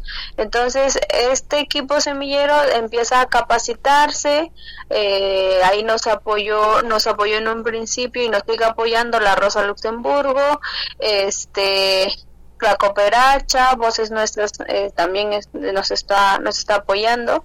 Eh, en este año y en el año pasado se sumó, en este año se sumó Ojo de Agua también con, con este proyecto de radio y pues se tenía contemplado que eh, ya arrancáramos con la cabina, con la radio comunitaria en el en este año 2023. Eh, por motivos de la de lluvias y este de de los del clima de aquí de la región eh, no se podrá inaugurar no se podrá arrancar en este en este 2023 pero para el inicio del 2024 así será. Entonces con nuestras capacitas las capacitaciones que hemos tenido y este con el apoyo de Tequio Jurídico nos llega la, la convocatoria, entonces nosotros ya teníamos como que un poquito de conocimiento en, en entrevistas, en edición, este, pero era algo muy básico, este, y como ya hay un equipo, un equipo semillero, que así nos, nos llamamos equipo semillero para la radio comunitaria, nos llega esta convocatoria en ese en ese momento este yo era coordinadora del equipo semillero junto con mi compañero Rolando eh, este equipo se cambia cada año, entonces nosotros decidimos estar para los tres años, para tres años y eh, entonces nos mandan la convocatoria de periodismo de lo posible desde Tequio Jurídico. Nos hacen la propuesta de que si queremos eh, participar en este proyecto. En ese momento teníamos capacitaciones pero no eran no eran tantas. Entonces dijimos se nos hizo fácil decir sí claro le entramos. Es una experiencia este nueva. No hemos realizado un podcast y nos serviría para aprender más este tener más herramientas y, demás cosas que nos servirán para la radio comunitaria y además pues este implicaba contar una historia del territorio. Y se nos hizo muy bonito y pues dijimos adelante damos nuestra propuesta nos aceptaron afortunadamente. También quedamos entre los 12 12 este proyectos que que 12 de 20 proyectos que este difundirían su historia y pues fue un momento muy emocionante eh, el, recibir la noticia de que formamos parte de estos 12 proyectos. Entonces, pues así fue como, como empezamos eh, con, con este proyecto de radio comunitaria que en un principio era un sueño y hoy en día se está haciendo realidad. Sí, qué interesante. Y eh, cuéntanos, María Belén, en este momento el equipo que conforman en la Chontalpa es un equipo que es un puente entre la sociedad o o el periodismo en el que están inscritos también es de investigación, en el que se ponen a hacer historias de lo que les preocupa, de lo que hace falta contar. ¿Cómo, cómo se dan estos dos aspectos? La gente los busca, les dice, cuenta mi historia, cuenta, eh, es necesario que denunciemos tal o cual otra cosa, o el equipo mismo dice, vamos a contar tal historia que no se ha contado, por ejemplo en realidad el equipo el equipo semillero ahorita como les digo en estos tres años hemos estado capacitándonos hemos estado este capacitándonos en varios aspectos como en grabaciones en ediciones eh, haciendo pequeños audios eh, haciendo radiobocina en algunos eventos que tenemos aquí como asamblea de pueblo chontal que en el año pues son varios entonces este dando coberturas a estos eventos pero una historia contar una historia como tal no lo habíamos hecho. Entonces esta fue la primera la primera ocasión en la que nosotros nos nos, aventuramos a contar esta esta historia con periodismo de lo posible no lo habíamos realizado, pero ahorita que tenemos esta experiencia, pues sin duda alguna lo seguiremos haciendo. Entonces, la radio comunitaria que nosotros estamos sacando desde la Asamblea del Pueblo Chontal, este, pues nosotros es nuestro objetivo es darle voz a nuestras mismas comunidades. Entonces, pues cuando se acerquen las personas a querer contar nuestra historia, a, querer contar sus historias, pues las puertas de, de esta radio comunitaria estarán abiertas a, a, ellas. Sí, María Belén, ¿cómo, ¿cómo fue? Bueno, ustedes reciben entonces la convocatoria y ponen manos a la obra.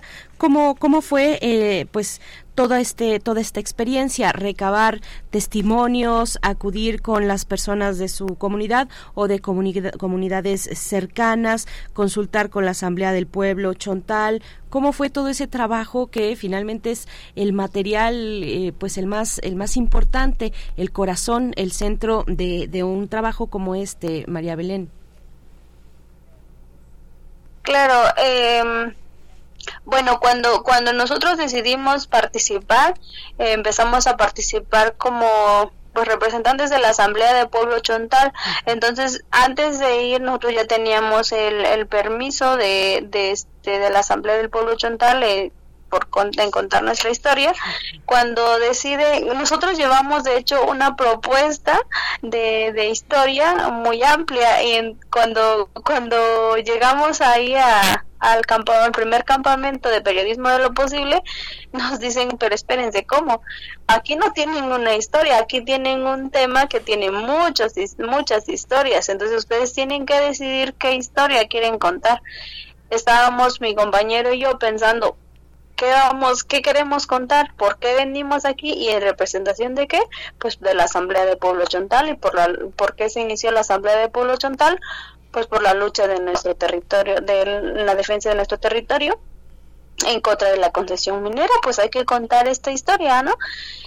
Entonces decidimos este explorar más eh, como les digo, yo he sido parte de esta asamblea de pueblo chontal desde muy pequeña, eh, pero eh, bueno, también mi compañero, mi compañero aún más, este, él ha sido este parte de esta historia y de este y de este proceso por, por muchos años más que yo.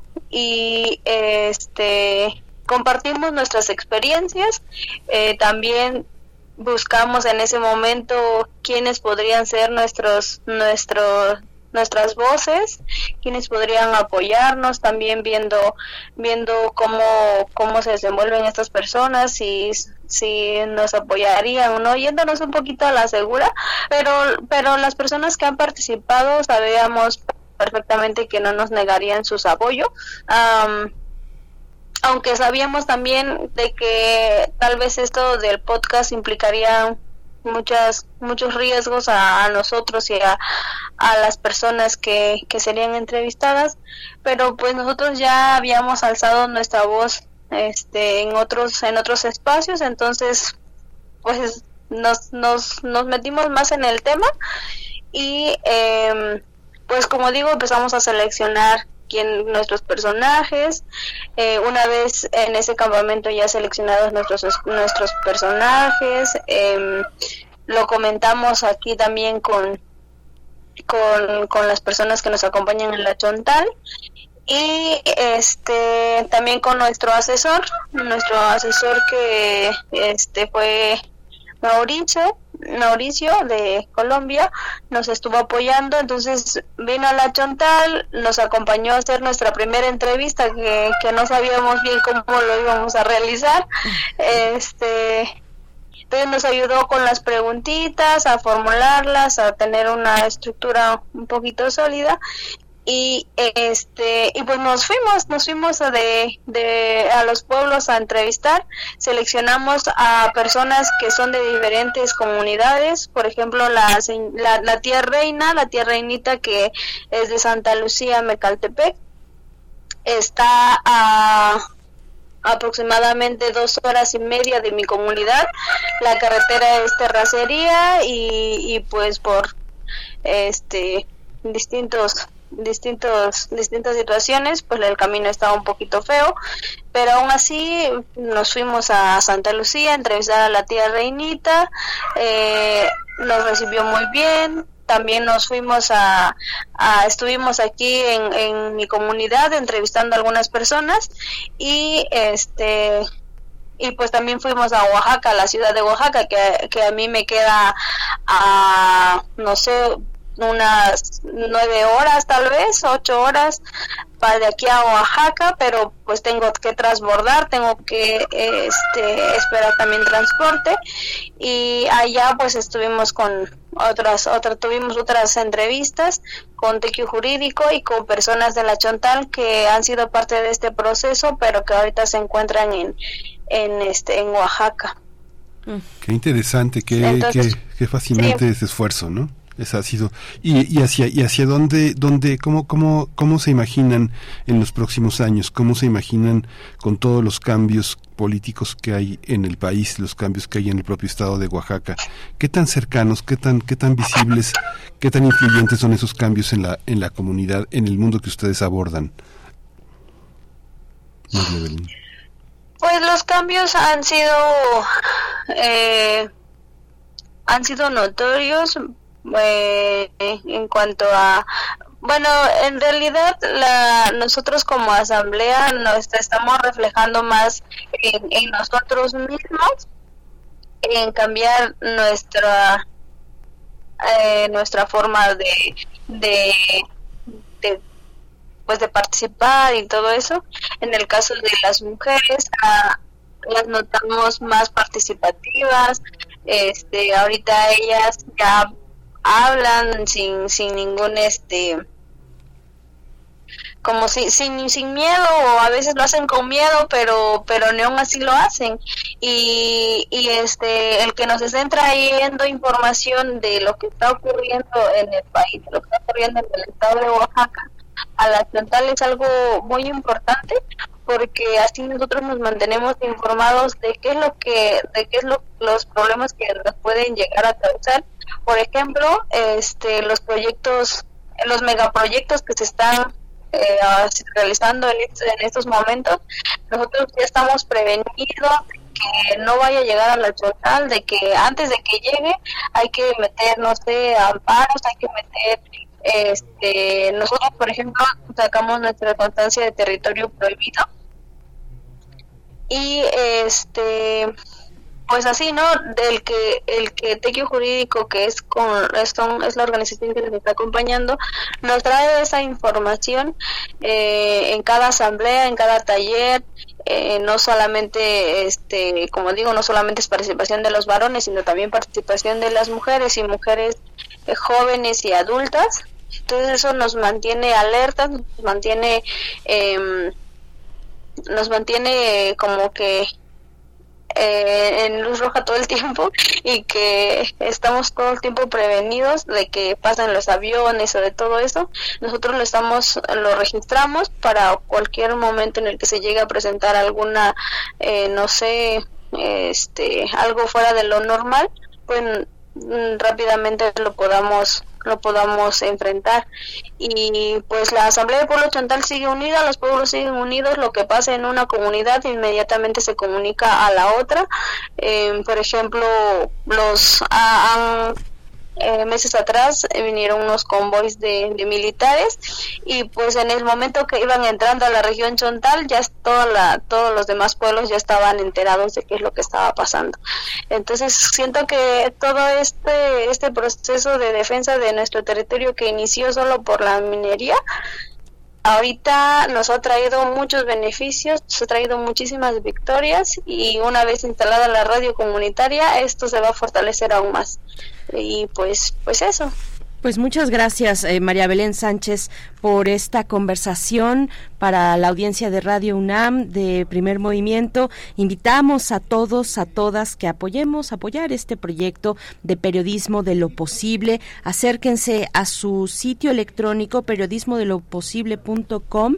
Ahí van a encontrar, pues, todavía se, se, siguen, se siguen estrenando esta serie de 12 podcasts. El día de hoy, por ejemplo, a las 7 de la noche, eh, será la presentación del episodio número 6, Hidalgo, listones, versos y colores, historias imposibles por la defensa del monte, eh, una historia de Ocotenco Cuautlali y bueno, pues hace periodismo de lo posible la invitación para que se acerquen a las 7 de la noche eh, a través de su cuenta de Facebook.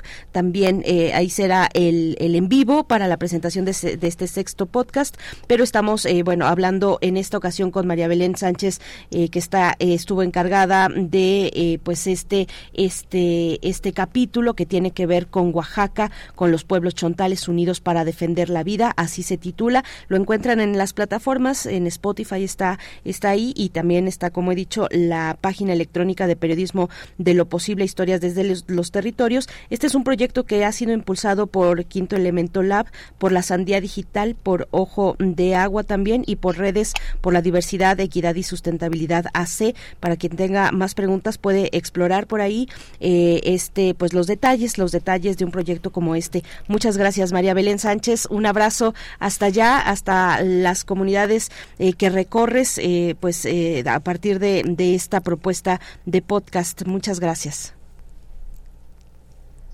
Muchas gracias por la invitación. Saludos a todos. Gracias Periodismo de lo Posible por hacer posible nuestra el, contar nuestra historia y pues escuchen nuestros episodios. Se siguen eh, apenas vamos en el episodio 6, son dos episodios que se este se están pasando cada lunes y pues muchas gracias. Gracias a ti, hasta pronto y un saludo, un abrazo, María Belén Sánchez Martínez, a cargo de este podcast Pueblos Chontales Unidos para Defender la Vida en Oaxaca. Nosotros vamos con música. Vamos a escuchar Nereidas en la curaduría de Bruno Bartra, Nereidas de Esquivel.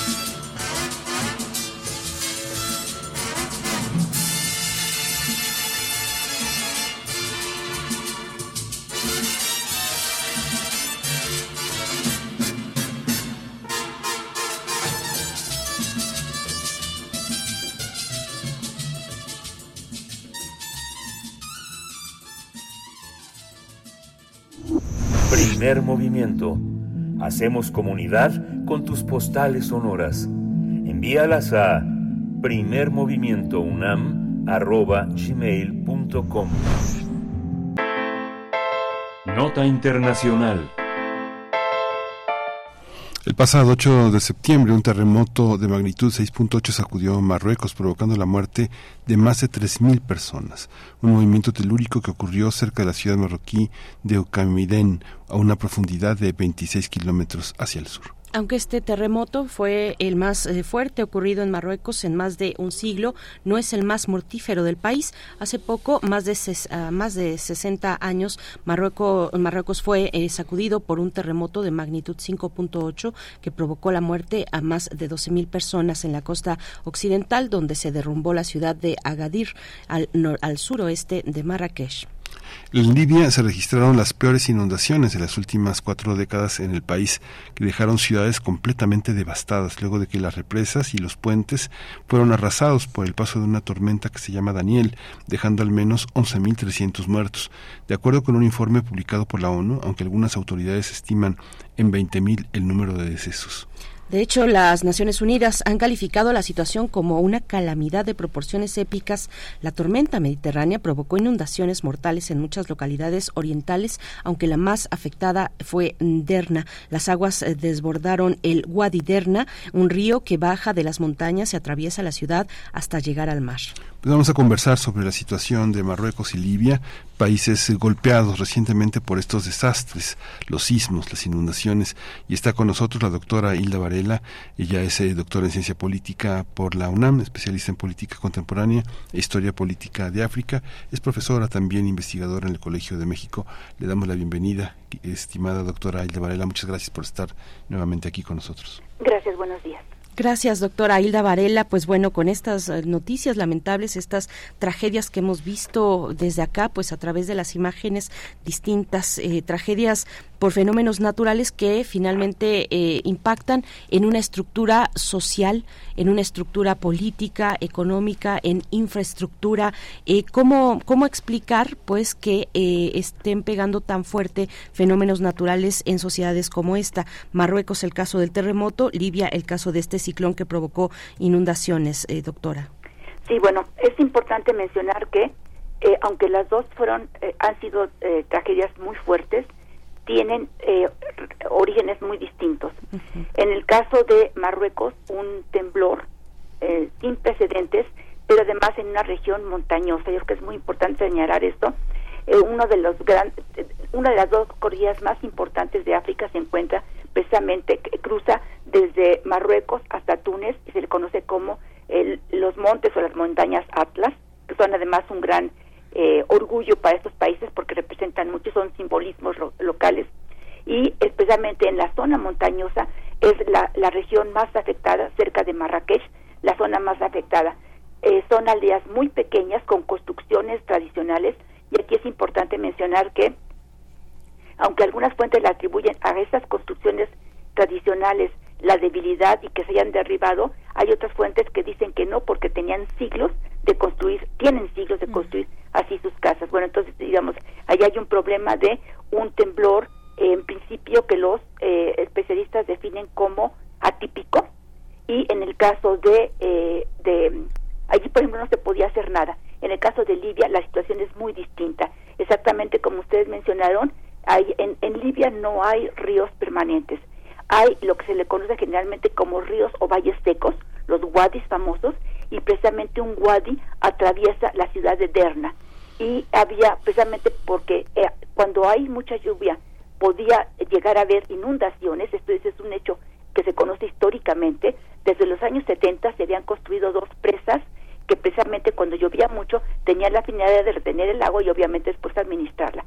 Esas dos presas carecían de mantenimiento y no solamente esas dos, hay otras dos por lo menos cerca de Benghazi que también carecen de mantenimiento, son presas que tienen, fueron construidas más o menos en la misma época, en los años 70, bueno, entonces en, el caso de, de eh, Libia, concentrándonos, ¿no? Por un lado, bueno, eh, una tormenta sumamente fuerte que está vinculada con el cambio climático en principio, pero la, perdón, la falta de mantenimiento de las presas, eh, por otro lado, la falta de un sistema de eh, alerta temprana. Tampoco hay un sistema meteorológico en Libia. Y otro aspecto que también es importante subrayar es que Libia es un país en guerra, es un país dividido. Hay dos administraciones, generalmente se les llama dos gobiernos, una en la parte occidental, que tiene como base Trípoli y es el reconocido por Occidente, y otro en la parte este, que precisamente fue en la parte este de Libia donde sucedió esa tragedia de Derna. Entonces, en la parte este, aunque oficialmente hay un, supuestamente un gobierno civil, en la práctica tiene el poder el general Haftar, que él fue un antiguo militar en el gobierno de Gaddafi, salió al exilio, se convirtió en uno de los principales opositores de Gaddafi y ahora regresó y es el hombre fuerte.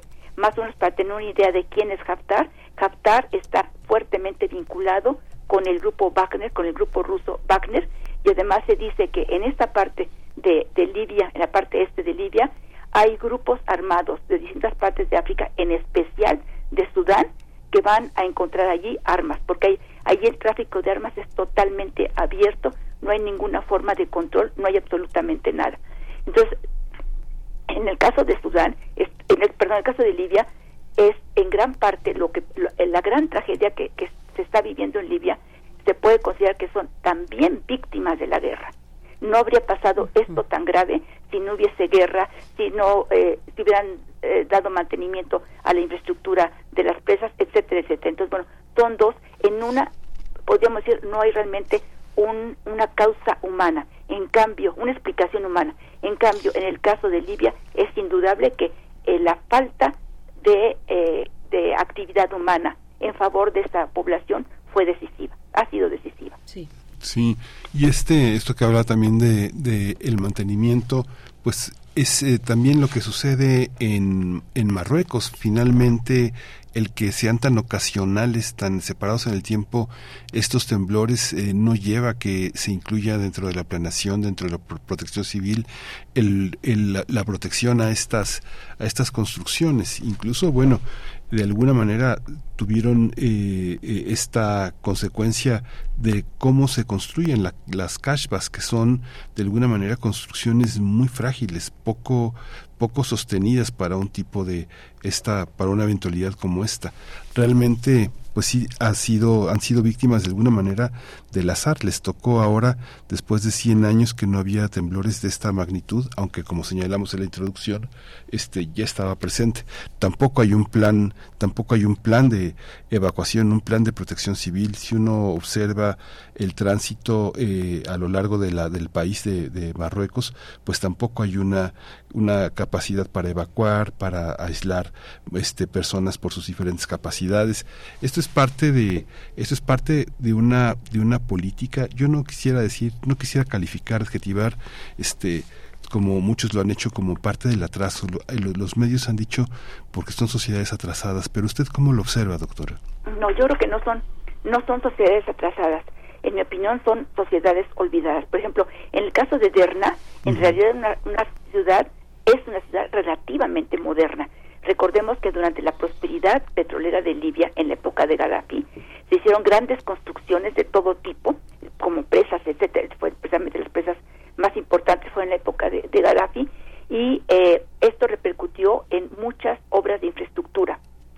Entonces, bueno, eh, el, la ciudad de Derna obviamente tenía todo menos el carácter de una ciudad atrasada a quien te comías, más bien abandonada. En el caso de, de Marruecos, es que es muy importante, ahorita por ejemplo, unas cosas que más sobresalen en Marruecos es la solidaridad popular. Sin embargo, cuando uno conoce la historia, la cultura de Marruecos, no tiene nada de extraordinario. Esa población se caracteriza precisamente por su alto grado de solidaridad popular. Y además están muy, eh, es gente muy creyente, muy apegada a su religión y a sus tradiciones, es gente que está orgullosa de sus tradiciones. Entonces, el vivir en ese tipo de construcciones es histórico. Su rayo tiene siglos de construir así las casas. Es histórico y además es, era un atractivo o es un atractivo muy importante para el turismo, que la zona Marrakech vive fundamentalmente de turismo y aquí obviamente hay un foco rojo.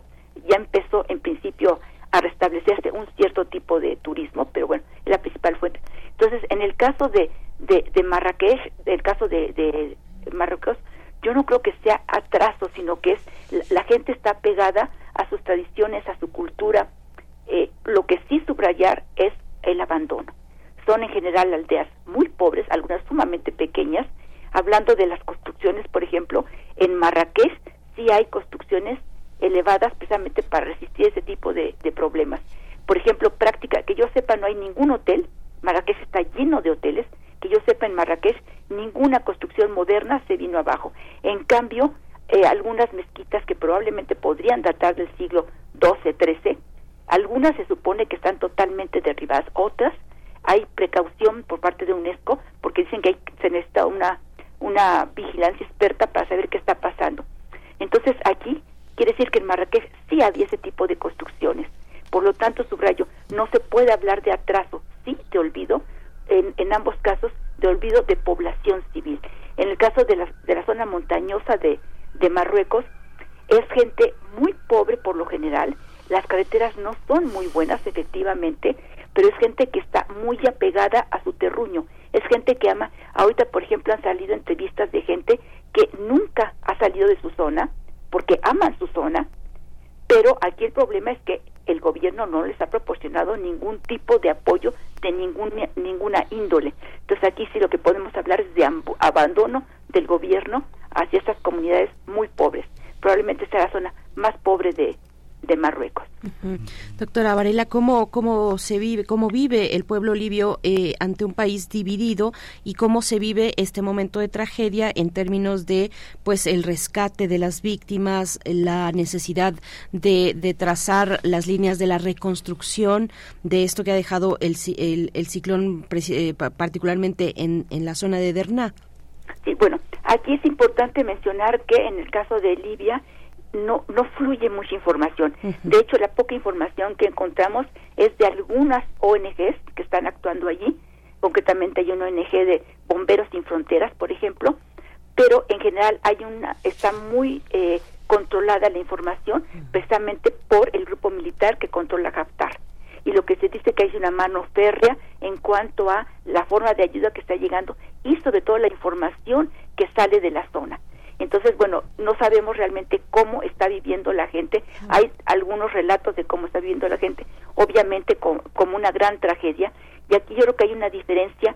En, en Marruecos la gente está muy triste, pero la gente se está refugiando en, en su religión y en sus tradiciones y subrayo en la gran eh, solidaridad popular que caracteriza a estas poblaciones. En el caso de Libia es muy interesante porque efectivamente está totalmente dividida desde la parte occidente de Trípoli, la parte reconocida por, por los gobiernos occidentales, es prácticamente imposible llegar a la parte este, que es donde está la ciudad de Derna, es prácticamente eh, imposible. Sin embargo, en Trípoli, y esto es algo que vale la pena mencionar, la población libia ha sido muy satanizada, precisamente a raíz del gobierno de, de Gaddafi, que aquí es importante subrayar, los gobiernos no necesariamente representan a su población.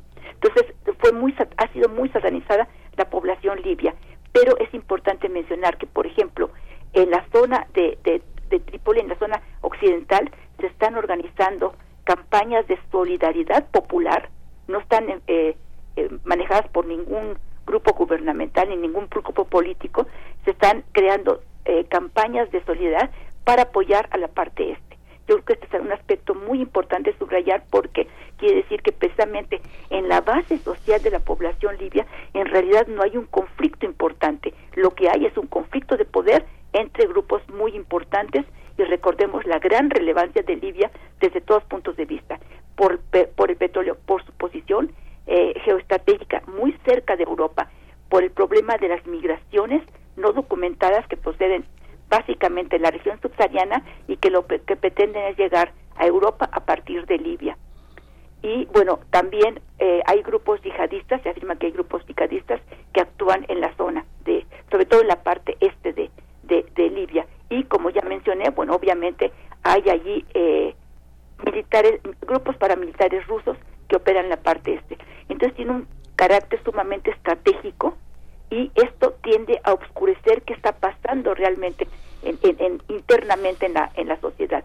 Yo lo que, lo que subrayo es que estas campañas de solidaridad en la parte occidental lo que nos están indicando es que a nivel de base popular pues obviamente no hay conflicto, hay identificaciones.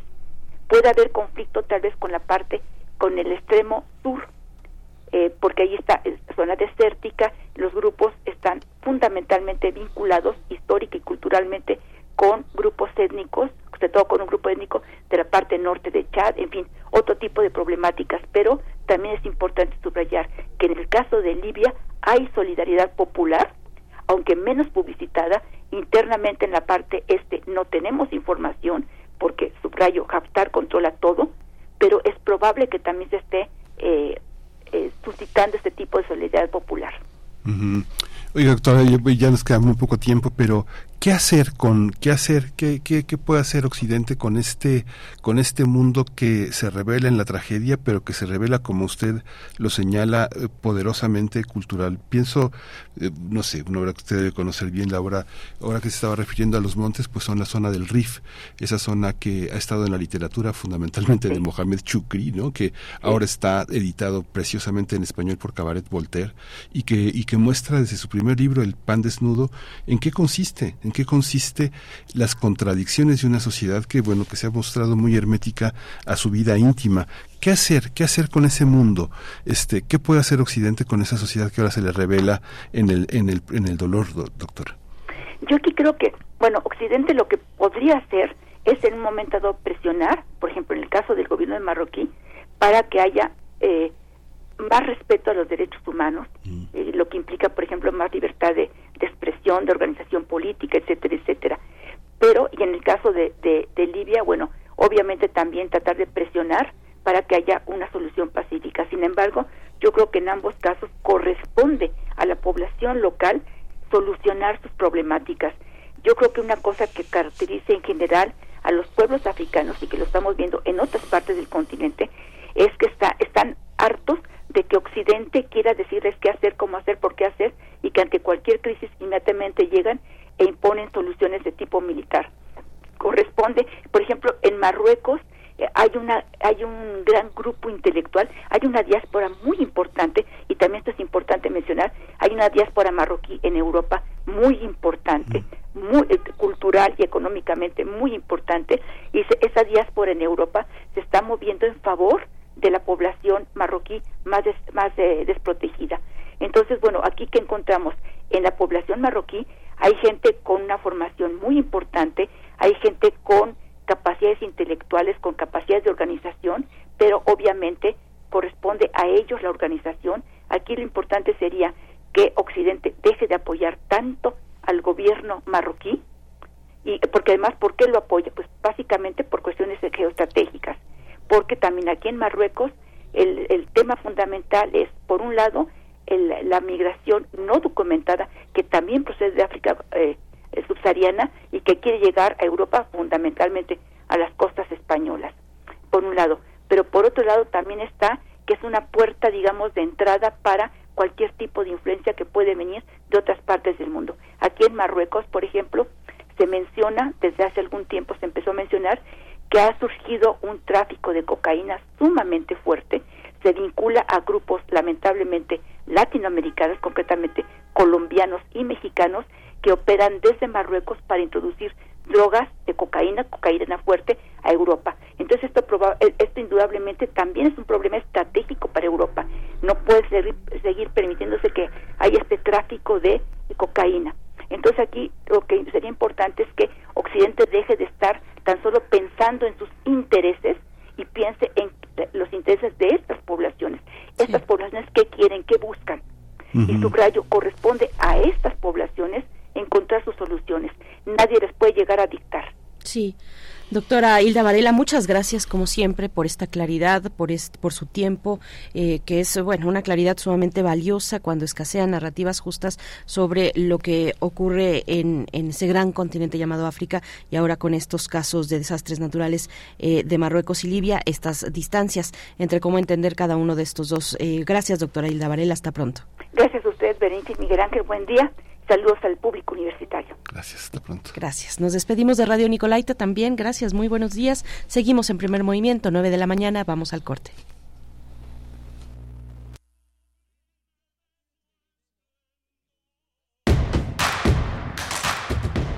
Encuentra Encuentra la música de primer movimiento día a día en el Spotify de Radio UNAM y agréganos a tus favoritos.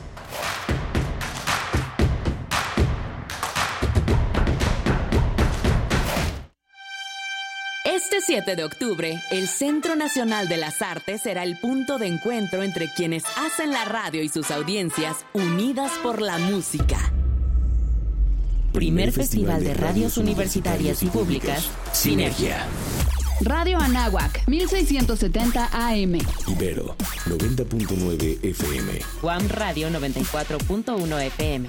Radio IPN, 95.7 FM. Radio UNAM 96.1 FM y 860 AM.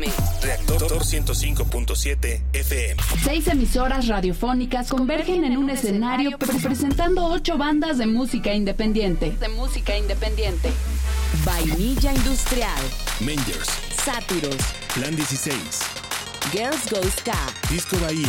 La Tremenda Corte. Una banda sorpresa ganadora de la convocatoria Nómada de la Red de Radios Universitarias de México. Festival de Radios Universitarias y Públicas Sinergia. Primera edición.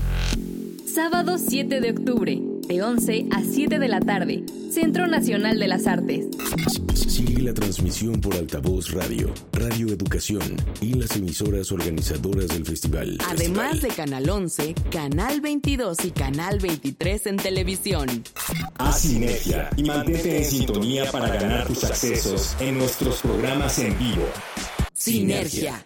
Ahí viene la cuarta transformación, con este ritmo que está sabrosón, unidos en una revolución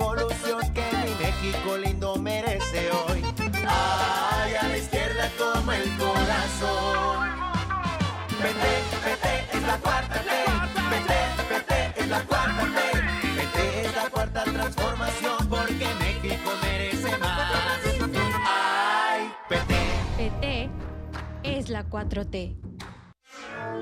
6.434 voces distintas. 12.309 canciones. 782 temas especializados y 86 años de trayectoria radiofónica en un solo sitio de Internet.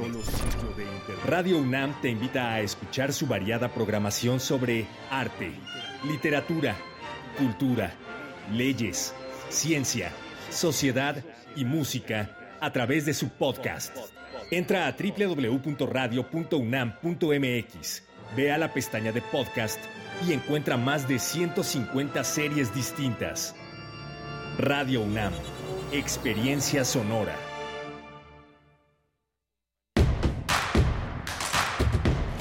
Síguenos en redes sociales. Encuéntranos en Facebook como Primer Movimiento y en Twitter como arroba PMovimiento. Hagamos comunidad.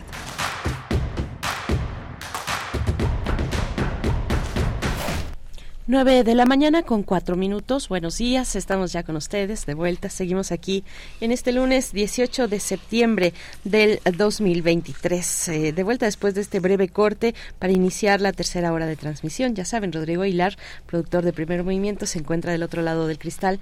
el señor José Jesús Silva también en la operación técnica en la, la cabina de FM. Y Miguel Ángel Quemain frente, frente a mí está eh, de este lado en el micrófono eh, a punto de compartir una propuesta poética de esta mañana, Miguel Ángel. ¿Cómo estás?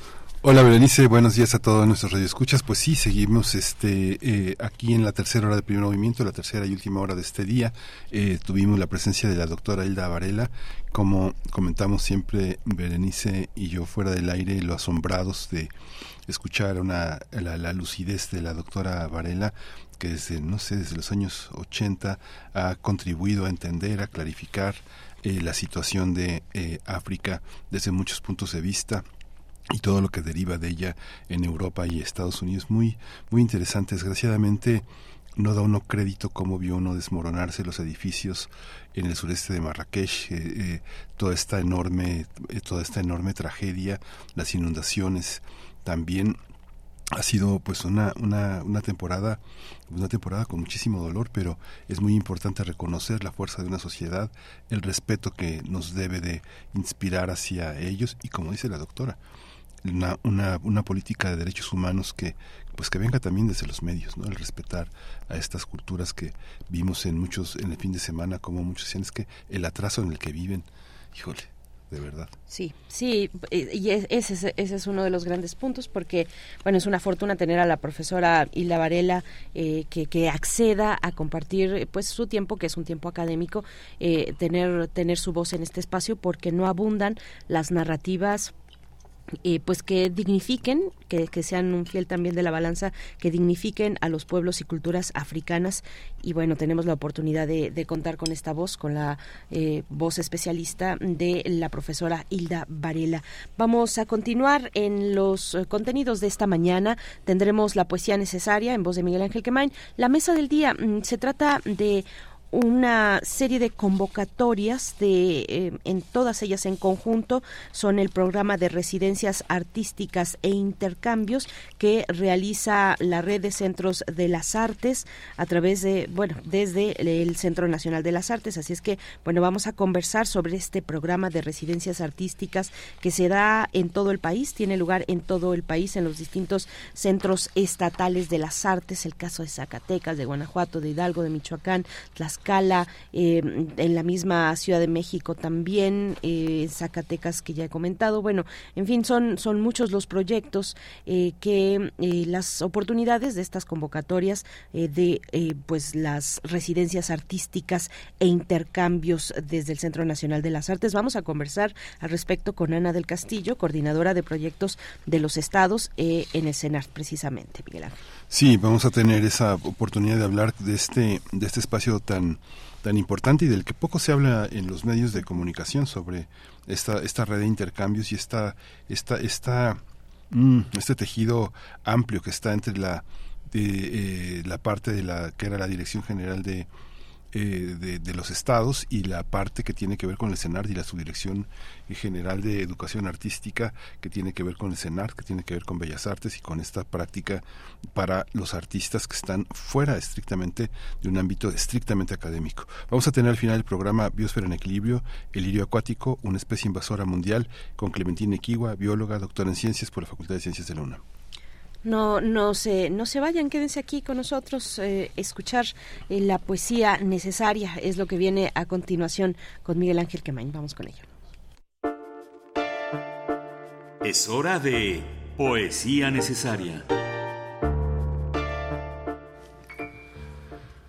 Esta mañana Berenice Camacho cargaba un libro que es un libro interesantísimo de Aura García Junco, Anticitera, Artefacto Dentado, que es un libro de relatos, de breves, eh, de breves relatos de, esta autora mexicana avecindada en la Ciudad de México, Aura García Junco, y lo vamos a acompañar con eh, Adele, con Some Like Like You, de eh, esta, esta pieza de esta compositora, cantante británica. Dice la huida de Sísifo. Enloquecida se jala los cabellos con manos iracundas se araña el pecho con las uñas mordidas irregulares. No debería estar fuera, pero vaga entre los árboles como una loba. No grita, llora en silencio, tan en silencio como puede un llanto así. Maquinalmente se toca las cicatrices de la espalda y los senos, hondos surcos dejados por un cuchillo cada vez más tiempo atrás. Son ahora relieves suaves y rosados. Los repasa con los dedos temblorosos que se mueven como el ruedo de un molino. Entonces, en un momento de conciencia, siente el paso del tiempo. El pánico se superpone a la tristeza. Él siempre la viene a buscar. Más tarde o más temprano la regresa a casa. Si el tiempo pasa, su presencia se acerca. Tiempo, el tiempo, él. Hiperventila. Las rodillas se doblan y toca la tierra con las uñas. Al final grita. Grita en medio de la noche silenciosa. Estruendo de pisadas sobre las hojas.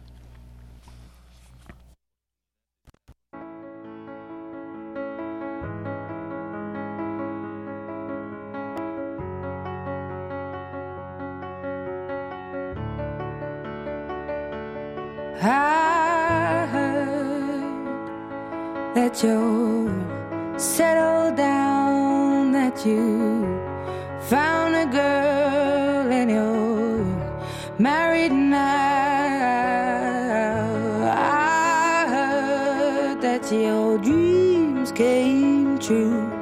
Guess she gave you things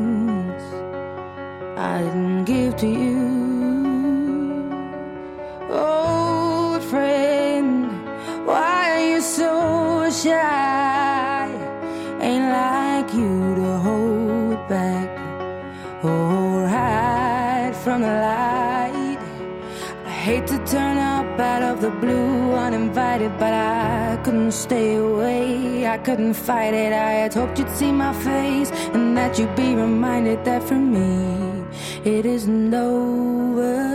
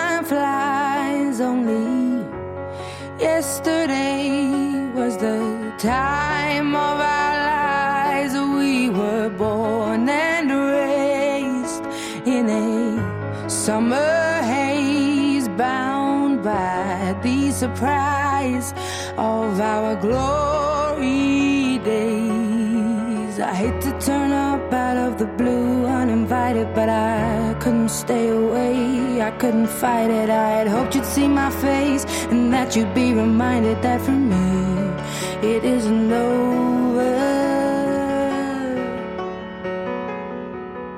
Never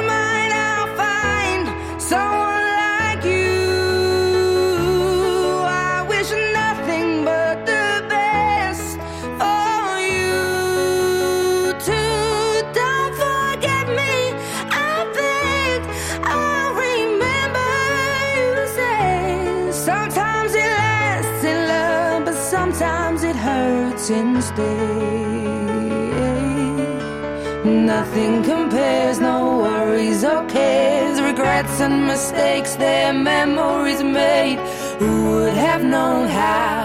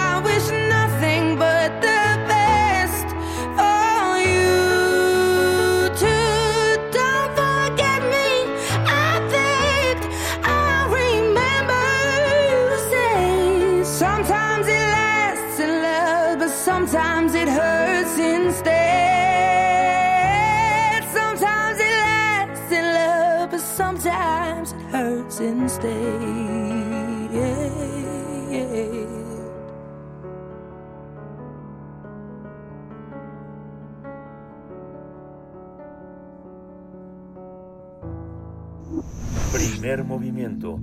Hacemos comunidad con tus postales sonoras. Envíalas a primermovimientounam.gmail.com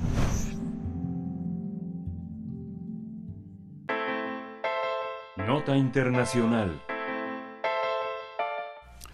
La Secretaría de Cultura del Gobierno Federal, a través del Centro Nacional de las Artes, incrementa su programa de colaboración con los estados mediante la iniciativa Itinerarios de la Red de Centros de las Artes. Esta iniciativa busca fomentar la creación de proyectos artísticos e incentivar la movilidad de los creadores. De esta forma, desde agosto y hasta noviembre de este año se llevarán a cabo 14 actividades artísticas y de formación en 12 entidades del país. Itinerarios de la Red de Centros de las Artes surgió con el programa Aniversarios, con los que los Centros de las Artes celebraron 5, 10, 15 y 20 años de existencia y participaron en espacios del CENART con actividades artísticas y de formación. Gracias a esta iniciativa, los agentes culturales de diferentes estados ofrecerán propuestas de movilidad para llevar a cabo presentaciones artísticas, talleres o cursos cortos en los centros que forman parte de la red. Estas, eh, entre las residencias que se van a llevar a cabo está el taller de rótulos mexicanos que impartirá un docente del Centro de las Artes de Oaxaca en el CENART.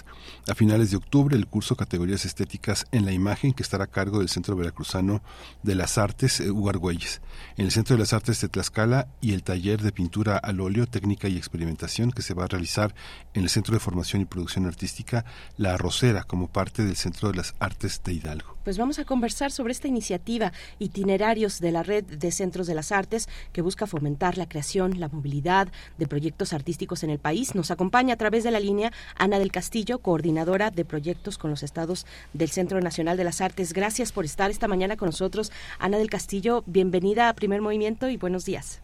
Hola, buenos días. Muchísimas gracias por la invitación. Berenice, Miguel Ángel, nos da mucho gusto estar aquí. Pues qué interesante porque bueno, este eh, son es parte como de una cartelera, son actividades muy muy muy interesantes, muy formativas. Pero todo esto al final, Ana, está inserto en una en algo en, en lo que todavía no se sabe muy bien qué hacer en el terreno de la cultura, que es la relación con los estados. Muchos estados y sobre todo los estados que han sido este ganadores de, de, Morena, que es una, una, tendencia que forma parte de la cuarta transformación, han modificado los estatutos de sus secretarías de Estado, han modificado los reglamentos y la relación con el centro ha cambiado notablemente. ¿Cómo se vive esta experiencia? desde la organización de una actividad como esta, cómo es, es algo permanente, es algo coyuntural, es parte de un programa, se hizo como parte de aniversarios. ¿Qué se tiene que esperar? ¿Qué se tiene que esperar de esto? Bueno, mira, de, como como parte del contexto de, de, de, dónde surgen estas actividades, me gustaría mencionar que la red de centros de las artes ya lleva varios años, eh, digamos, como configurándose y consolidándose eh, y es una red que tiene 22 centros de las artes y eh, que trabajan de manera colaborativa entre, entre todos, incluyendo obviamente el Centro Nacional de las Artes. Cuando esto empezó, la relación era muy diferente, porque la relación estaba mediada por eh, la aportación de recursos desde el centro, como tú dices, ¿no? Desde el Centro Nacional de las Artes, desde la Secretaría de Cultura a través de nosotros, para los centros de las artes estatales. Y eso, claro, se ha modificado a partir de eh, todas las reconfiguraciones que ha tenido esta nueva administración. Entonces, lo que ha lo que ha posibilitado esta esta transformación es que ya no esté mediado nuestra relación por una aportación de recursos, sino que realmente esté mediado por una configuración de una red, de una red que está ahorita intentando fortalecerse y que tiene que ver con qué actividades vamos a compartir.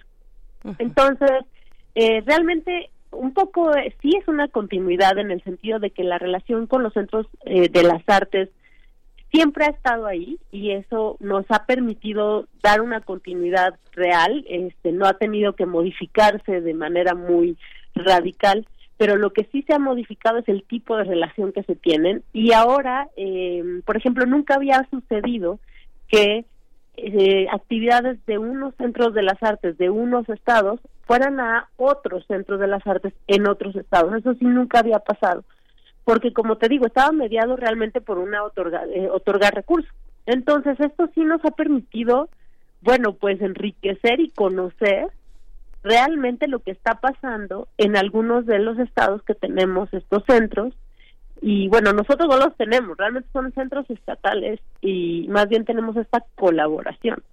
Y ha sido súper enriquecedor poder ir buscando las maneras de continuar la relación, de generar una red y de que entonces el recurso no se otorgue del centro para allá, sino que más bien se genere una colaboración en donde haya recurso estatal, recurso también federal y que eh, a través de esa colaboración y de ese unir fuerzas se generen ese tipo de actividades, ¿no? Entonces sí, sí ha cambiado mucho la relación, pero yo sí creo que se ha enriquecido muchísimo, porque además si tú te fijas en el programa, no la idea es que vengan todos aquí al, al Centro Nacional de las Artes, sino precisamente que se haga una relación entre los distintos estados, buscando que la red sí sea, ¿no? Una red más horizontal. Sí, eh, Ana, Ana del Castillo, y bueno, un mirador privilegiado en el que tú te encuentras de poder ver en su conjunto la creación artística en estos estados que componen la red, en estos 22 centros. Eh, cuéntanos un poco de cómo ves es, eh, el ambiente creativo en los estados, qué es lo que hay que comunicar para las personas que tal vez, bueno, que, que están, no sé, por ejemplo, tenemos nosotros a través de FM, nos están escuchando en Ciudad de México, en todo el valle, pero también en Internet en otros lugares pero mm, a veces no tenemos tanta idea de lo que está ocurriendo en otros estados, en otras regiones del país. Cuéntanos un poco cómo, cómo has vivido, experimentado ese ambiente creativo en los estados. ¿Qué nos puedes comentar? Bueno, la verdad es que súper interesante. Eh, hay una tradición enorme en, el, en las artes y también en la formación artística en los estados. Por ejemplo, estoy pensando ahorita Zacatecas. Nosotros en Zacatecas colaboramos con dos centros de las artes.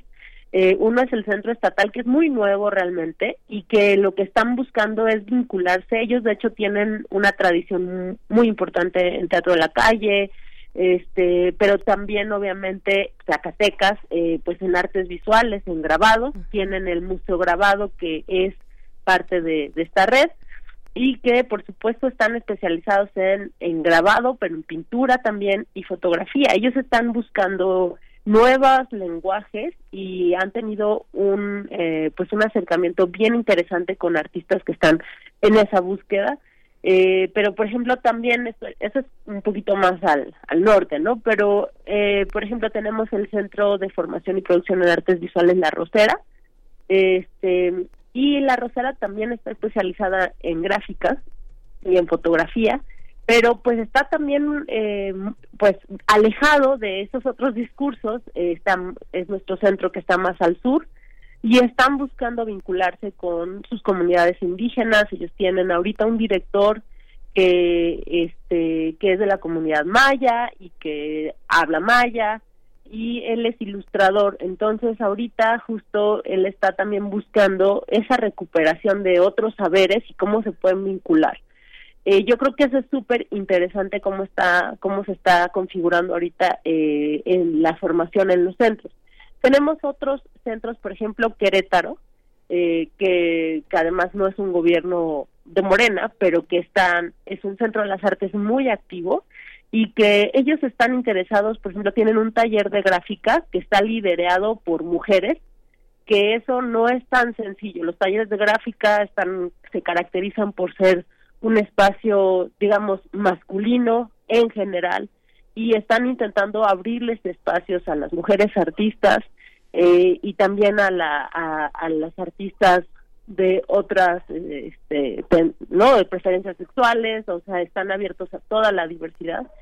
Y yo creo que eso también es súper importante estas artistas eh, que son de gráfica tienen este pues están a cargo de este taller y de verdad están haciendo cosas bien interesantes. Y hay otros centros que están más enfocados en artes eh, este, escénicas no música por ejemplo el centro de las artes de Guanajuato además de un taller de gráfica amplísimo y bien importante que tienen, ellos están ahorita, eh, de hecho el taller que están en colaboración, están colaborando con el Centro Mexicano para la Música y las Artes Sonoras, que está en Michoacán, porque Guanajuato ha estado incursionando en arte sonoro, en una búsqueda bien interesante de paisaje sonoro, de explorar territorio a partir de ese tipo de prácticas eh, un poco desde la enseñanza, pero también desde la producción. Entonces, bueno, o sea, son, son ejemplos, pero sí, sí hay una, digamos, hay una cartografía muy interesante de búsquedas y de hecho, eh, eh, más allá de, de estados que ya son muy conocidos por ser eh, tener una no una vida cultural muy amplia como es Oaxaca que obviamente el centro de las artes de Oaxaca es parte de la red y es muy muy activo eh, tenemos aquellos otros que también están eh, súper eh, buscando actividades, como también el Centro de las Artes de Hidalgo, por ejemplo, está involucradísimo con eh, la música de sus comunidades. Ellos se van a sus municipios y tienen pues todos proyectos grandes de formación musical con municipios para formar en música tradicional. Tienen, de hecho es muy conocido su coro de niños que tienen, y todo eso forma parte de la programación del centro. Y también por ejemplo por último digo mencionando eh, al azar un poco está el centro de las artes de Tlaxcala que es un centro que verdaderamente ha estado eh, buscando programación muy interesante. Ahorita tiene una colaboración con el centro veracruzano de las artes eh, y ellos están como tienen una perspectiva de multidisciplina interdisciplina están buscando que sí, que se busque eh, formar en artes visuales, pero también tienen artes escénicas y están trabajando con las escuelas que ellos tienen ahí en ese mismo eh, espacio que está el Centro de las Artes, tienen la Escuela de Artes, tienen eh, la Escuela de Música, entonces hay muchísima colaboración ahí también con Tlaxcala y también obviamente por la cercanía, entre, entre otros, ¿no? Sí, es muy es muy amplia la, la, explicación que, que, ofreces, porque además, bueno, hay que decir que, bueno, es una, esta, este trabajo a mí me parece, me desmentirás o me dirás que tengo razón, pero eh, este este trabajo es resultado también de una gran experiencia, de una tarea de vinculación interinstitucional y de programas de alto impacto que redistribuyeron las artes escénicas y que la sacaron de un gran bache gracias a Antonio Zúñiga, que hoy dirige el Centro Nacional de las Artes y que está replicando un movimiento que yo lo escuché en muchos, muchos artistas y muchos creadores del país, que le dio un nuevo aire al teatro, una nueva, una nueva este con todo y lo polémico que son los apoyos que es que es esta red que es un de alguna manera también es un experimento que se da al interior de una institución pero que me parece que es indiscutible la voluntad de Zúñiga de, eh, incluir a los demás. Hay que decir que Zúñiga este quien no conozca Antonio Zúñiga que es uno de nuestros grandes dramaturgos pues él, se formó como como licenciado en administración de empresas pero estudió otra licenciatura en teatro en, en la casa del teatro con De Tavira es una es un mucha gente pensó que eh, había perdido a, como artista a Zúñiga pero realmente la labor es muy interesante porque se hace dentro de la de la Secretaría de Cultura pero al mismo tiempo se hace con los creadores que es algo que siempre había estado como eh, siempre como en disputa siempre como mostrando una enorme insatisfacción en la relación que ha tenido la cuarta la cuarta transformación con los, con los artistas. Cómo lo ves tú que estás ahora tan metida en este territorio, Ana, Ana, Ana del Castillo. No, no, tienes toda la razón. Mira, yo creo que algo que, que eh, tiene muy claro Antonio, que actualmente está dirigiendo el Centro Nacional de las Artes, es precisamente la importancia que tienen los artistas en todos los procesos que estamos nosotros llevando como la institución y la importancia en el sentido de eh, pues hay que pagar bien a los artistas no hay que incluirlos en, en las decisiones hay que trabajar directamente con ellos sin dejar a un lado por supuesto a la otra institución que en este caso serán los otros centros no eso la verdad es que sí abrió aquí la posibilidad precisamente de este tipo de programas porque eh, aunque ya se había vislumbrado se aterrizó con él precisamente por esta claridad y entonces lo que nosotros hicimos fue que sí, primero trabajar con el centro, pero una vez que el centro había definido qué eran, cuáles eran sus necesidades o qué, digamos, de su comunidad artística, qué era lo que podía o quería transmitir o compartir con los otros, trabajamos directamente con los con los artistas docentes, eh, casi todos ellos son artistas y docentes, por supuesto. Entonces fue bien enriquecedor, eh, nos aportó muchísimo y además también facilita mucho las cosas, la verdad. Entonces, este, esta visión sí, sí nos ha ayudado. Es una visión mucho más, eh, bueno, digamos como que muy clara, eh, es muy eficiente, muy a lo que vamos y eso nos ha ayudado un montón. O sea, este, este programa de otra manera de otra manera no hubiera salido sin el apoyo y la claridad que tiene ahorita Antonio de generar este tipo de colaboraciones que además para él eh, la colabor la colaboración con los estados es prioridad uno o sea prioridad uno desde el primer día que entró al Centro Nacional de las Artes lo lo comentó platicamos él y yo y me dijo esto es mi prioridad número uno porque eh, pues en los estados está generando muchísimas cosas y necesitamos pues apoyar y también participar y colaborar. Entonces sí, totalmente ha sido pues muy enriquecedor, muy enriquecedor. Sí, Ana del Castillo, pues antes de que nos alcance el tiempo, eh, cuéntanos un poco del contenido de estos,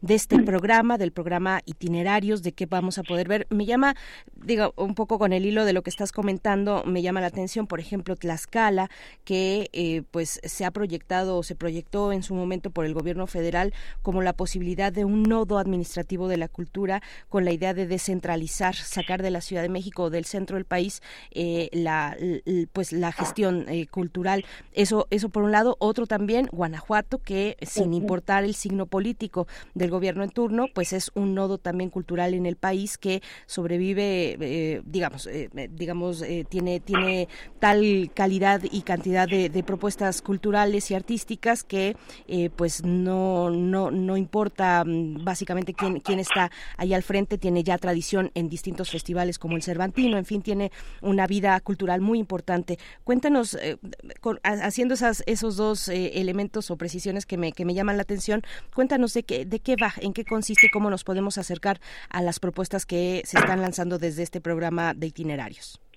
Bueno, en la página del Centro Nacional de las Artes vamos a estar eh, difundiendo todo lo que va a estar pasando en eh, los centros de las artes de los estados. Eh, y obviamente en las páginas mismas de los centros de las artes. Eh, ahí en la página del CENART van a poder encontrar una paginita que se llama Red de Centros de las Artes para que conozcan todos los centros. De verdad, casi todos son, eh, todos son hermosos, todos tienen mucha programación. Ahorita, por ejemplo, en este en este programa, el Centro de las Artes de Guanajuato, eh, ellos reciben a, un programa del CEMAS, del Centro Mexicano para la Música y las Artes Sonoras, lo había comentado, porque ellos están muy interesados en estos procesos de eh, creación sonora eh, y también la utilización de tecnología para hacer paisajes sonoros, o sea, están vinculándose con las creaciones sonoras, pero a través de las tecnologías. El Centro de las Artes de Guanajuato, eh, como tú dices, es un centro que está muy vinculado y yo creo que ahorita están eh, muy vinculados con estos procesos por su misma comunidad. O sea, el Centro de las Artes de Guanajuato, como ningún centro, se construye solo. Básicamente también están todo el tiempo escuchando a su comunidad qué son lo que qué es lo que ellos quieren, qué es lo que están creando, ¿no? Qué tipo de artistas y qué vínculos están generando entre ellos para el centro ser un espacio en donde puedan ahí pues profesionalizarse, formarse y tener vínculos entre ellos. Eh, el Centro de las Artes de Tlaxcala, como tú lo comentas, el Centro de las Artes de Tlaxcala es un centro enorme, muy, o sea, con unas instalaciones increíbles, que además está promoviendo formación en distintas disciplinas, porque además ellos conviven con las eh, con escuelas que están vinculadas al limba. Entonces, eh, ahorita ellos están recibiendo un curso que se llama Categorías Estéticas en la Imagen, que básicamente es eh, un, poco de teoría, ¿no? De, composición visual eh, y que viene de el Centro Veracruzano de las Artes, que pues está también buscando la interdisciplina yo creo que el Centro de las Artes de Tlaxcala tiene un montón de potencial. Ellos también tienen muchos docentes, sobre todo en gráfica, en pintura, en fotografía, que están compartiendo y que ojalá puedan irse pronto también a otros centros, ¿no?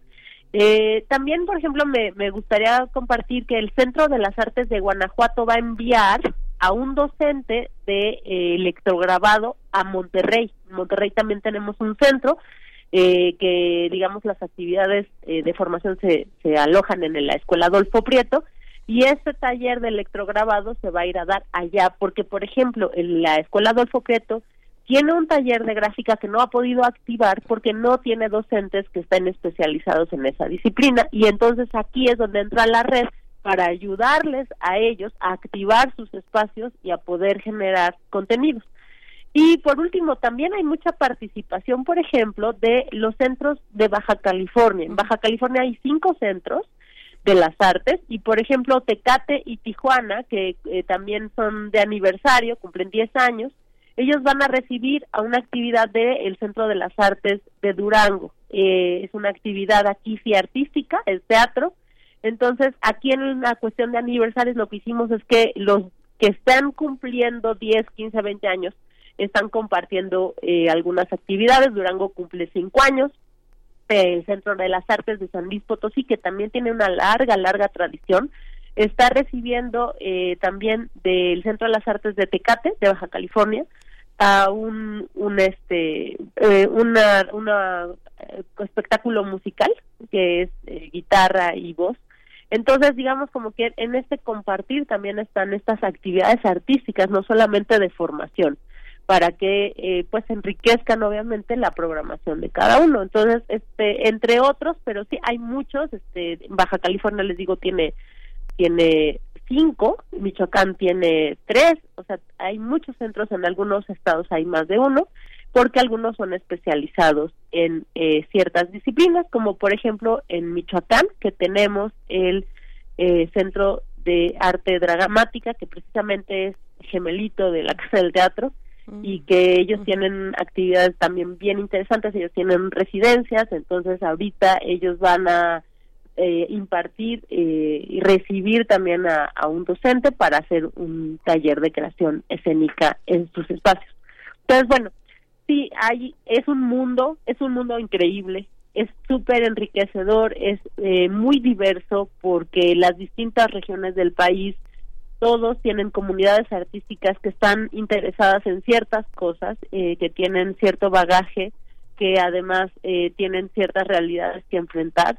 Y eso es lo que hace que eh, este programa sea muy importante para nosotros, el que se pueda compartir de un centro a otro, de una región a otra, que un artista de esta región vaya a otra y que pueda encontrarse a otra comunidad y aprender de ella y él a su vez enseñar lo que sabe, se me hace a mí muy importante como parte de lo que se está queriendo buscar en la relación con los estados y principalmente desde esta red que es la red de centros de las artes, ¿no? Sí. Digo, para quien, sí, tú, Perdón, perdón, Ana. Para quien no sepa, de alguna manera, bueno, cuando estaba con Aculta, había una dirección eh, de atención a los estados, una, una, una dirección que después se convirtió en Cultura de los Estados en la Secretaría de Cultura, y de alguna manera esto que está pasando en el CENAR, pues es una especie como de laboratorio. Zúñiga lo hizo de alguna manera este con su propio impulso y apoyado también por una comunidad artística que estuvo de acuerdo con eso en el teatro, en el Centro Cultural Helénico. Pero el Centro Cultural Helénico de alguna manera tenía muchas limitaciones eh, administrativas para poder hacer ese ejercicio este eh, esta posibilidad de moverse digamos eh, voy a decirlo así de una manera muy ordinaria de una manera de moverse por la libre sorteando muchos muchos mecanismos burocráticos y muchos candados y muchos mecanismos que ya no se realizan algunos de ellos los propios fideicomisos esto convierte también al CENARTE en un laboratorio, en un laboratorio de cómo actuar con los estados. Uno sabe que Zúñiga viene de un lugar sumamente difícil, que es Ciudad Juárez. ¿no? Vivir en Ciudad Juárez y hacer teatro en Chihuahua ha sido, ha sido una de las cosas más difíciles. Cuando llegó a la Ciudad de México, entendió que yo creo que mucho de lo que se entendió, de lo que han entendido muchos artistas, es que no se puede hacer teatro y no se puede hacer arte sin la comunidad artística de los estados. Es un laboratorio, digo, este, con todo y que eh, eres, eres un funcionario muy joven, ¿Tú cómo lo aprecias? Yo sé que es una, es una pregunta que requiere un poco de memoria histórica, pero ¿tú cómo lo observas, Ana? Bueno, sí, sí, definitivamente yo creo que en, cierta medida sí es un laboratorio que en el que, perdón, en el que eh, yo creo que Antonio tiene muy claro eh, la parte creativa que tenemos todos, ¿no? Siendo artistas o no y que de hecho es parte fundamental de nuestro quehacer como gestores. O sea, la parte de la creación está también aquí en la gestión. Entonces, y la creación implica esto, implica buscar, experimentar, ¿no? Este, a veces retroceder y buscar otros caminos. Eh, nosotros desde que el fideicomiso que se usaba para este este tipo de relación que te, que te platicaba con los centros desaparece, hemos estado en la experimentación. Eso, o sea, quiere decir que toda esta administración, cada año estamos buscando nuevas maneras de acercarnos a estos centros de las artes de los estados y, eh, y básicamente, o sea, nos gustaría que la relación con los estados fuera mucho más extensa, pero también Antonio entiende muy bien que hay que empezar por algo que es esta red de los centros de las artes, que aunque no están todos los estados, son 15 estados en los que estamos, eh, pero nos permite ya tener una vía, un camino, un interlocutor allá, y, y, y a partir de eso, pues buscar nuevos caminos y buscar nuevas propuestas. Entonces sí, definitivamente es una especie de laboratorio, pero además eh, yo creo que Antonio estaría de acuerdo conmigo que ojalá siempre fuera así, ojalá siempre sea laboratorio, ojalá siempre estemos buscando nuevas maneras de, vincularnos y que no sea una cosa que se establezca y que por ahí ya nos vayamos siempre, ¿no? Porque al final de cuentas todos los procesos tienen eh, que estarse transformando y eh, las comunidades artísticas van cambiando sus necesidades, los territorios eh, van transformándose también. Eh, entonces, yo creo que por ahí, ojalá siempre sea este laboratorio en donde sigamos siempre buscando nuevas formas de hacer estas colaboraciones. ¿no? Sí, Ana, Ana del Castillo, pues qué interesante charla, muchas gracias. Nos pones aquí elementos muy valiosos para comprender, comprender la, creación artística eh, local en nuestro país, en esa amplitud eh, de nuestro país. Vamos, pediría ya por último que nos compartas, bueno, cómo nos podemos acercar si alguien tiene interés en acudir en alguna de estas, alguna de estas actividades, bueno, en los distintos eh, centros estatales de las artes que, hemos mencionado, que nos has comentado nos acercamos, cómo le seguimos la pista. Bueno, eh, acérquense por favor a la, a la página del Centro Nacional de las Artes, a las redes sociales Facebook, Instagram del Centro Nacional de las Artes. Ahí vamos a estar poniendo toda la información. Eh, vamos a intentar eh, cada taller ahí dar una información de lo que se va a hacer. En el Centro Nacional de las Artes también nosotros vamos a recibir un taller, que es el taller de rótulo mexicano, se nos hace bien importante eh, por la historia que ha tenido esta ciudad en los últimos eh, tiempos, de, el, de recuperar el rótulo mexicano, de darle toda su importancia. Eh, la colaboración es con el Centro de las Artes de San Agustín Etla en Oaxaca, del Centro de las Artes de Oaxaca, y eh, va a ser del 25 al 28 de octubre este taller y va a estar abierto a todo público, eh, artistas y no artistas, más bien artistas en formación y artistas ya formados, porque igual todos lo, lo podemos ser, ¿no? Entonces, eh, yo los invito a que si no pueden ir a los este a los estados y están aquí en la ciudad también eh, puedan beneficiarse de esta colaboración eh, y se puedan acercar para inscribirse a este taller. Pro próximamente va a salir la información para las inscripciones. Todos los talleres que se están impartiendo son gratis. Este, entonces, bueno, la idea es que todos nos podamos beneficiar. Y si están en alguno de los estados, también los centros de las artes tienen sus propias páginas y sus propias redes sociales. Búsquenlos. Ahí está el Centro Estatal de las Artes de Zacatecas, Guanajuato, Hidalgo, Michoacán, Tlaxcala, eh, Zacatecas en el Museo Grabado, ahí está el Campeche La Rosera y los Centros de las Artes de la de Baja California, la Escuela Adolfo Preto, todos tienen sus eh, redes sociales para que se puedan acercar a su programación, que además de esto que están haciendo en colaboración, es amplísima y les va a encantar conocerla. Porque igual también a mí me pasa que si vas de vacaciones a algún eh, estado, de verdad conozcan los centros de las artes, eh, arquitectónicamente son muy bonitos y además siempre tienen muchas actividades. Pues muchísimas, pues muchísimas gracias Ana del Castillo, mucha, mucha suerte con este proyecto. Justamente eh, muchos de ellos están ya eh, movilizándose en sus propias páginas de internet, señalando y apoyando toda esta, toda esta iniciativa para, para sentir que están vivos, ¿no? Yo creo que es una manera como de recuperar después de, después de todo este periodo de retiro esta posibilidad de, de salir adelante y salir adelante con el apoyo de todos los que pagamos nuestros impuestos para que esto sobreviva. Muchas gracias, Ana. Gracias a ustedes, muchísimas gracias por la invitación. Hasta pronto, gracias a ti, Ana del Castillo, coordinadora de proyectos con los estados del Centro Nacional de las Artes. Y bueno, ahí en cenar.gov.mx van a encontrar todas estas actividades a mayor detalle. Ella nos compartía eh, la de el CENART en, en Churubusco, en Río Churubusco, en Country Club en Coyoacán, pues este taller de rótulo mexicano del 25 al 28 de octubre con los docentes Arturo Bautista Chávez y Giovanni Bautista también. Mm, no se lo pierdan, explorar la tradición y creatividad de los rótulos artesanales. Bueno, hemos tenido en, en en años recientes este, esta discusión, este debate público en torno a los rótulos que acompañan pues muchos negocios de la de, la, de la alcaldía Cuauhtémoc Miguel Ángel y bueno han salido muchas personas en la defensa de esa tradición eh, eh, gráfica de los rótulos en México, ¿no? Sí, es muy interesante porque además este el INA tiene sus propias dimensiones para para también equilibrar, negociar, dialogar, consensuar con la propia comunidad, con lo que ha sido. Coyoacán es uno de los lugares por excelencia donde se ha logrado muchas cosas. ¿no? Sí, sí, Tlalpan también, muy interesante el trabajo en Tlalpan. Vamos a hacer una pausa musical, 9 con 46 minutos de la curaduría de Bruno Bartra. Aguanta corazón, este corrido a cargo de Los Panchos y Graciela Olmos.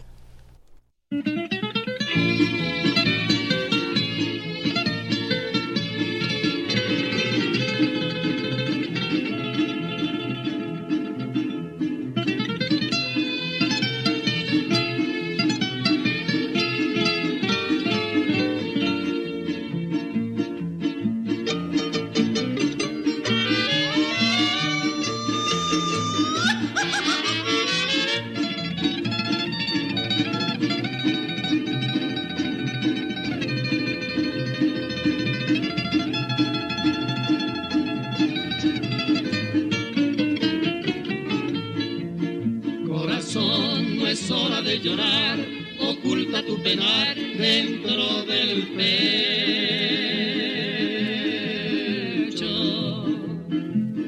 Tu dolor también es mi dolor, aguanta corazón, no seas tan necio. Ay, corazón, me lastima tu latir,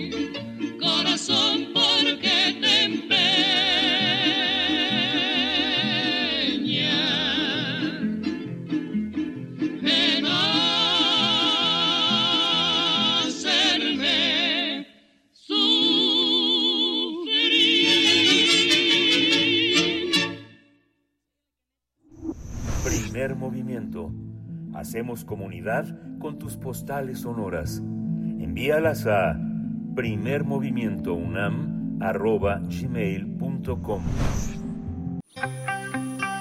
Biosfera en equilibrio. Damos la bienvenida a la doctora Clementina Equigua, que ya nos acompaña esta mañana, doctora en ciencias, divulgadora científica desde el Instituto de Ecología de la UNAM, para hablar de el lirio acuático, una especie invasora mundial. Qué importante hablar de las especies invasoras. Algunas ni nos eh, ni se nos ocurriría que, que son especies invasoras y están ahí ah, eh, con mucha popularidad. Por ejemplo, eh, Clementina Equigua, ¿qué nos puedes compartir? Buenos días. Buenos días. Bueno, pues este ejemplo sorprendente e impactante que es el lirio acuático que yo creo que todos conocemos perfectamente. Y bueno, para, para ponernos en contexto, nos vayámonos a Xochimilco. La última vez que yo estuve ahí fue en febrero de 2020, precisamente unas semanas antes de que se declarara la pandemia por COVID-19. En esa ocasión, eh, tuve dos encuentros interesantes o maravillosos. Uno fue encontrar una parvada de pelícanos que, pasan los inviernos en Xochimilco y también también ver que el lago no estaba cubierto de lirio acuático. El lirio acuático es una hermosa planta flotante que se puede ver en Xochimilco, en todos los lagos de México y en muchos cuerpos de agua más, en, en represas, incluso en ríos. El también denominado jacinto de agua o Pontederia crassites es una planta flotante originaria de Sudamérica que mide 50 centímetros de alto o hasta un metro si las condiciones climáticas le son favorables. El lirio acuático tiene dos características que llaman la atención. Los tallos o peciolos que sostienen a las hojas son gruesos y esponjosos y gracias a ellos la planta se mantiene a flote. La otra característica llamativa son los racimos de flores que nacen en racimos que surgen del centro de la planta y pueden tener hasta 25 flores. Cada flor es grande, de unos 4 centímetros de longitud y de un hermoso y llamativo color azulado o violáceo. El pétalo más alto tiene además una mancha amarilla bordeada de azul. Pensemos que la flor fue lo que llamó la atención de horticultores en, en algún lugar del mundo. Según un recuento histórico, el lirio acuático posiblemente fue importado a los Estados Unidos en 1884 por empresarios japoneses que regalaron plantas y semillas durante la Feria Mundial de Nueva Orleans también conocida como el Centenario Mundial del Algodón. Posiblemente esa no fue la única fuente de semillas. También es probable que después se vendieran por catálogo. Con el paso del tiempo, el lirio acuático se fue expandiendo a cuerpos de agua de Texas, Luisiana y Florida, en donde llegó a los Everglades y pronto se convirtió en un problema. A México posiblemente llegó durante el porfiriato. De acuerdo con María Guadalupe Miranda y Antonio Lot, expertos en plantas acuáticas, el jacinto de agua llegó a México en 1898 y fue introducido a Xochimilco por iniciativa del general Carlos Pacheco, secretario de Fomento del gobierno de Porfirio Díaz. Hoy, esta planta está presente en cuerpos de agua de 21 estados de nuestro país, en donde ocasiona problemas por su crecimiento descontrolado. Es difícil saber cómo se dispersó el lirio acuático en todo México y a los más de 100 países del resto del mundo, en donde también ocasiona una gran diversidad de problemas. No se sabe si la gente los llevó, llevó semillas, fragmentos y, las cultivaba por flores, o si fue por alguna eh, utilidad aparente, o simplemente llegaron accidentalmente junto con otros organismos. Lo que sí se sabe es que cuando una planta de lirio acuático llega a un cuerpo de agua en la zona de clima cálido, es decir, tropical o subtropical, puede multiplicarse de distintas maneras, por fragmentos, de manera clonal y por semillas. Ya establecida, una población de lirios puede extenderse produciendo tapetes que duplican su tamaño en 6 a 12 días, cubriendo rápidamente cuerpos de agua completos, las raíces de cada planta forman marañas que pueden llegar a medir hasta 3 metros de largo. La agresividad de una planta como el lirio acuático, que se naturaliza en un ecosistema diferente al suyo y va eliminando a las especies nativas, se conoce como invasión biológica. Estos organismos, que pueden ser animales, hongos, plantas y microorganismos, son conocidos como especies exóticas invasoras y ocasionan graves daños a los ecosistemas a los que llegan porque no solamente compiten por recursos con las especies nativas, sino que muchas veces, por su forma de vivir, también alteran al ecosistema al que llegan.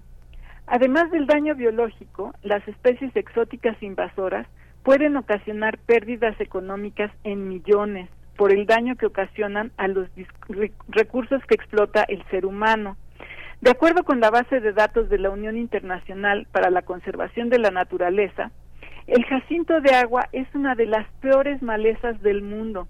Cuando llega a un sitio nuevo, el lirio acuático forma tapetes gruesos que cubren la superficie del agua, entorpeciendo la navegación.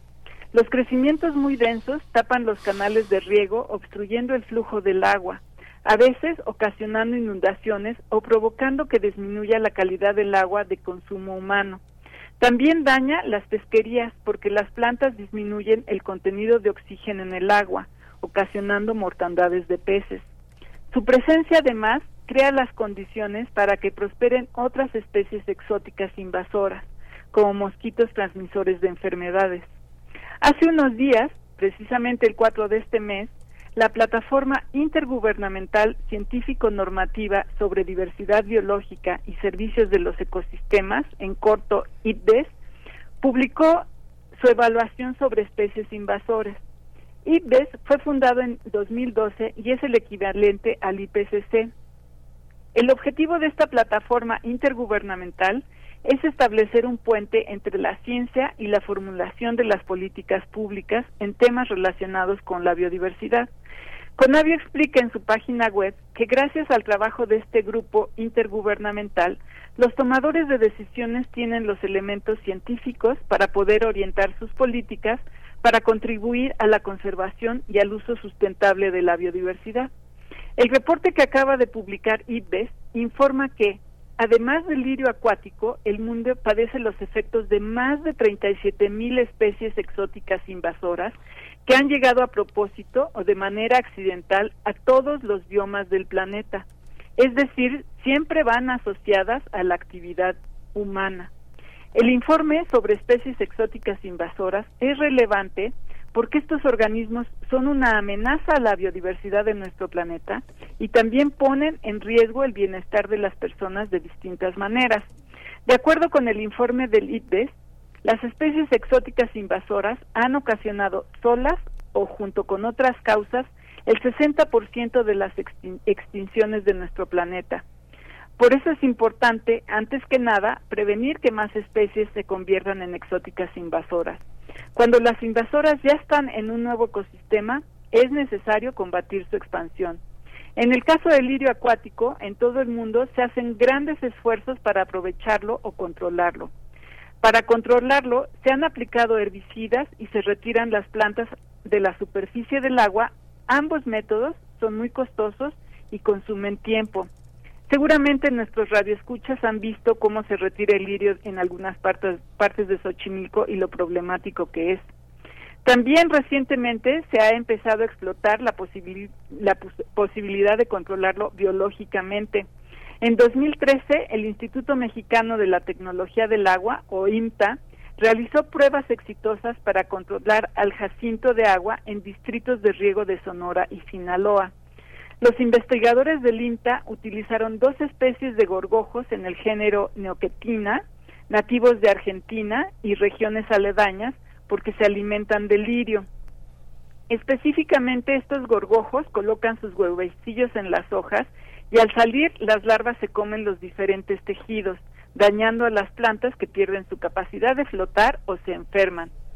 Considerando el crecimiento profuso del lirio acuático en ríos, lagos y demás cuerpos de agua, se ha buscado aprovecharlo de distintas maneras. Por ejemplo, gracias a su capacidad de absorber contaminantes y nutrientes por las raíces y superficie foliar, se usa para limpiar sitios con agua contaminada.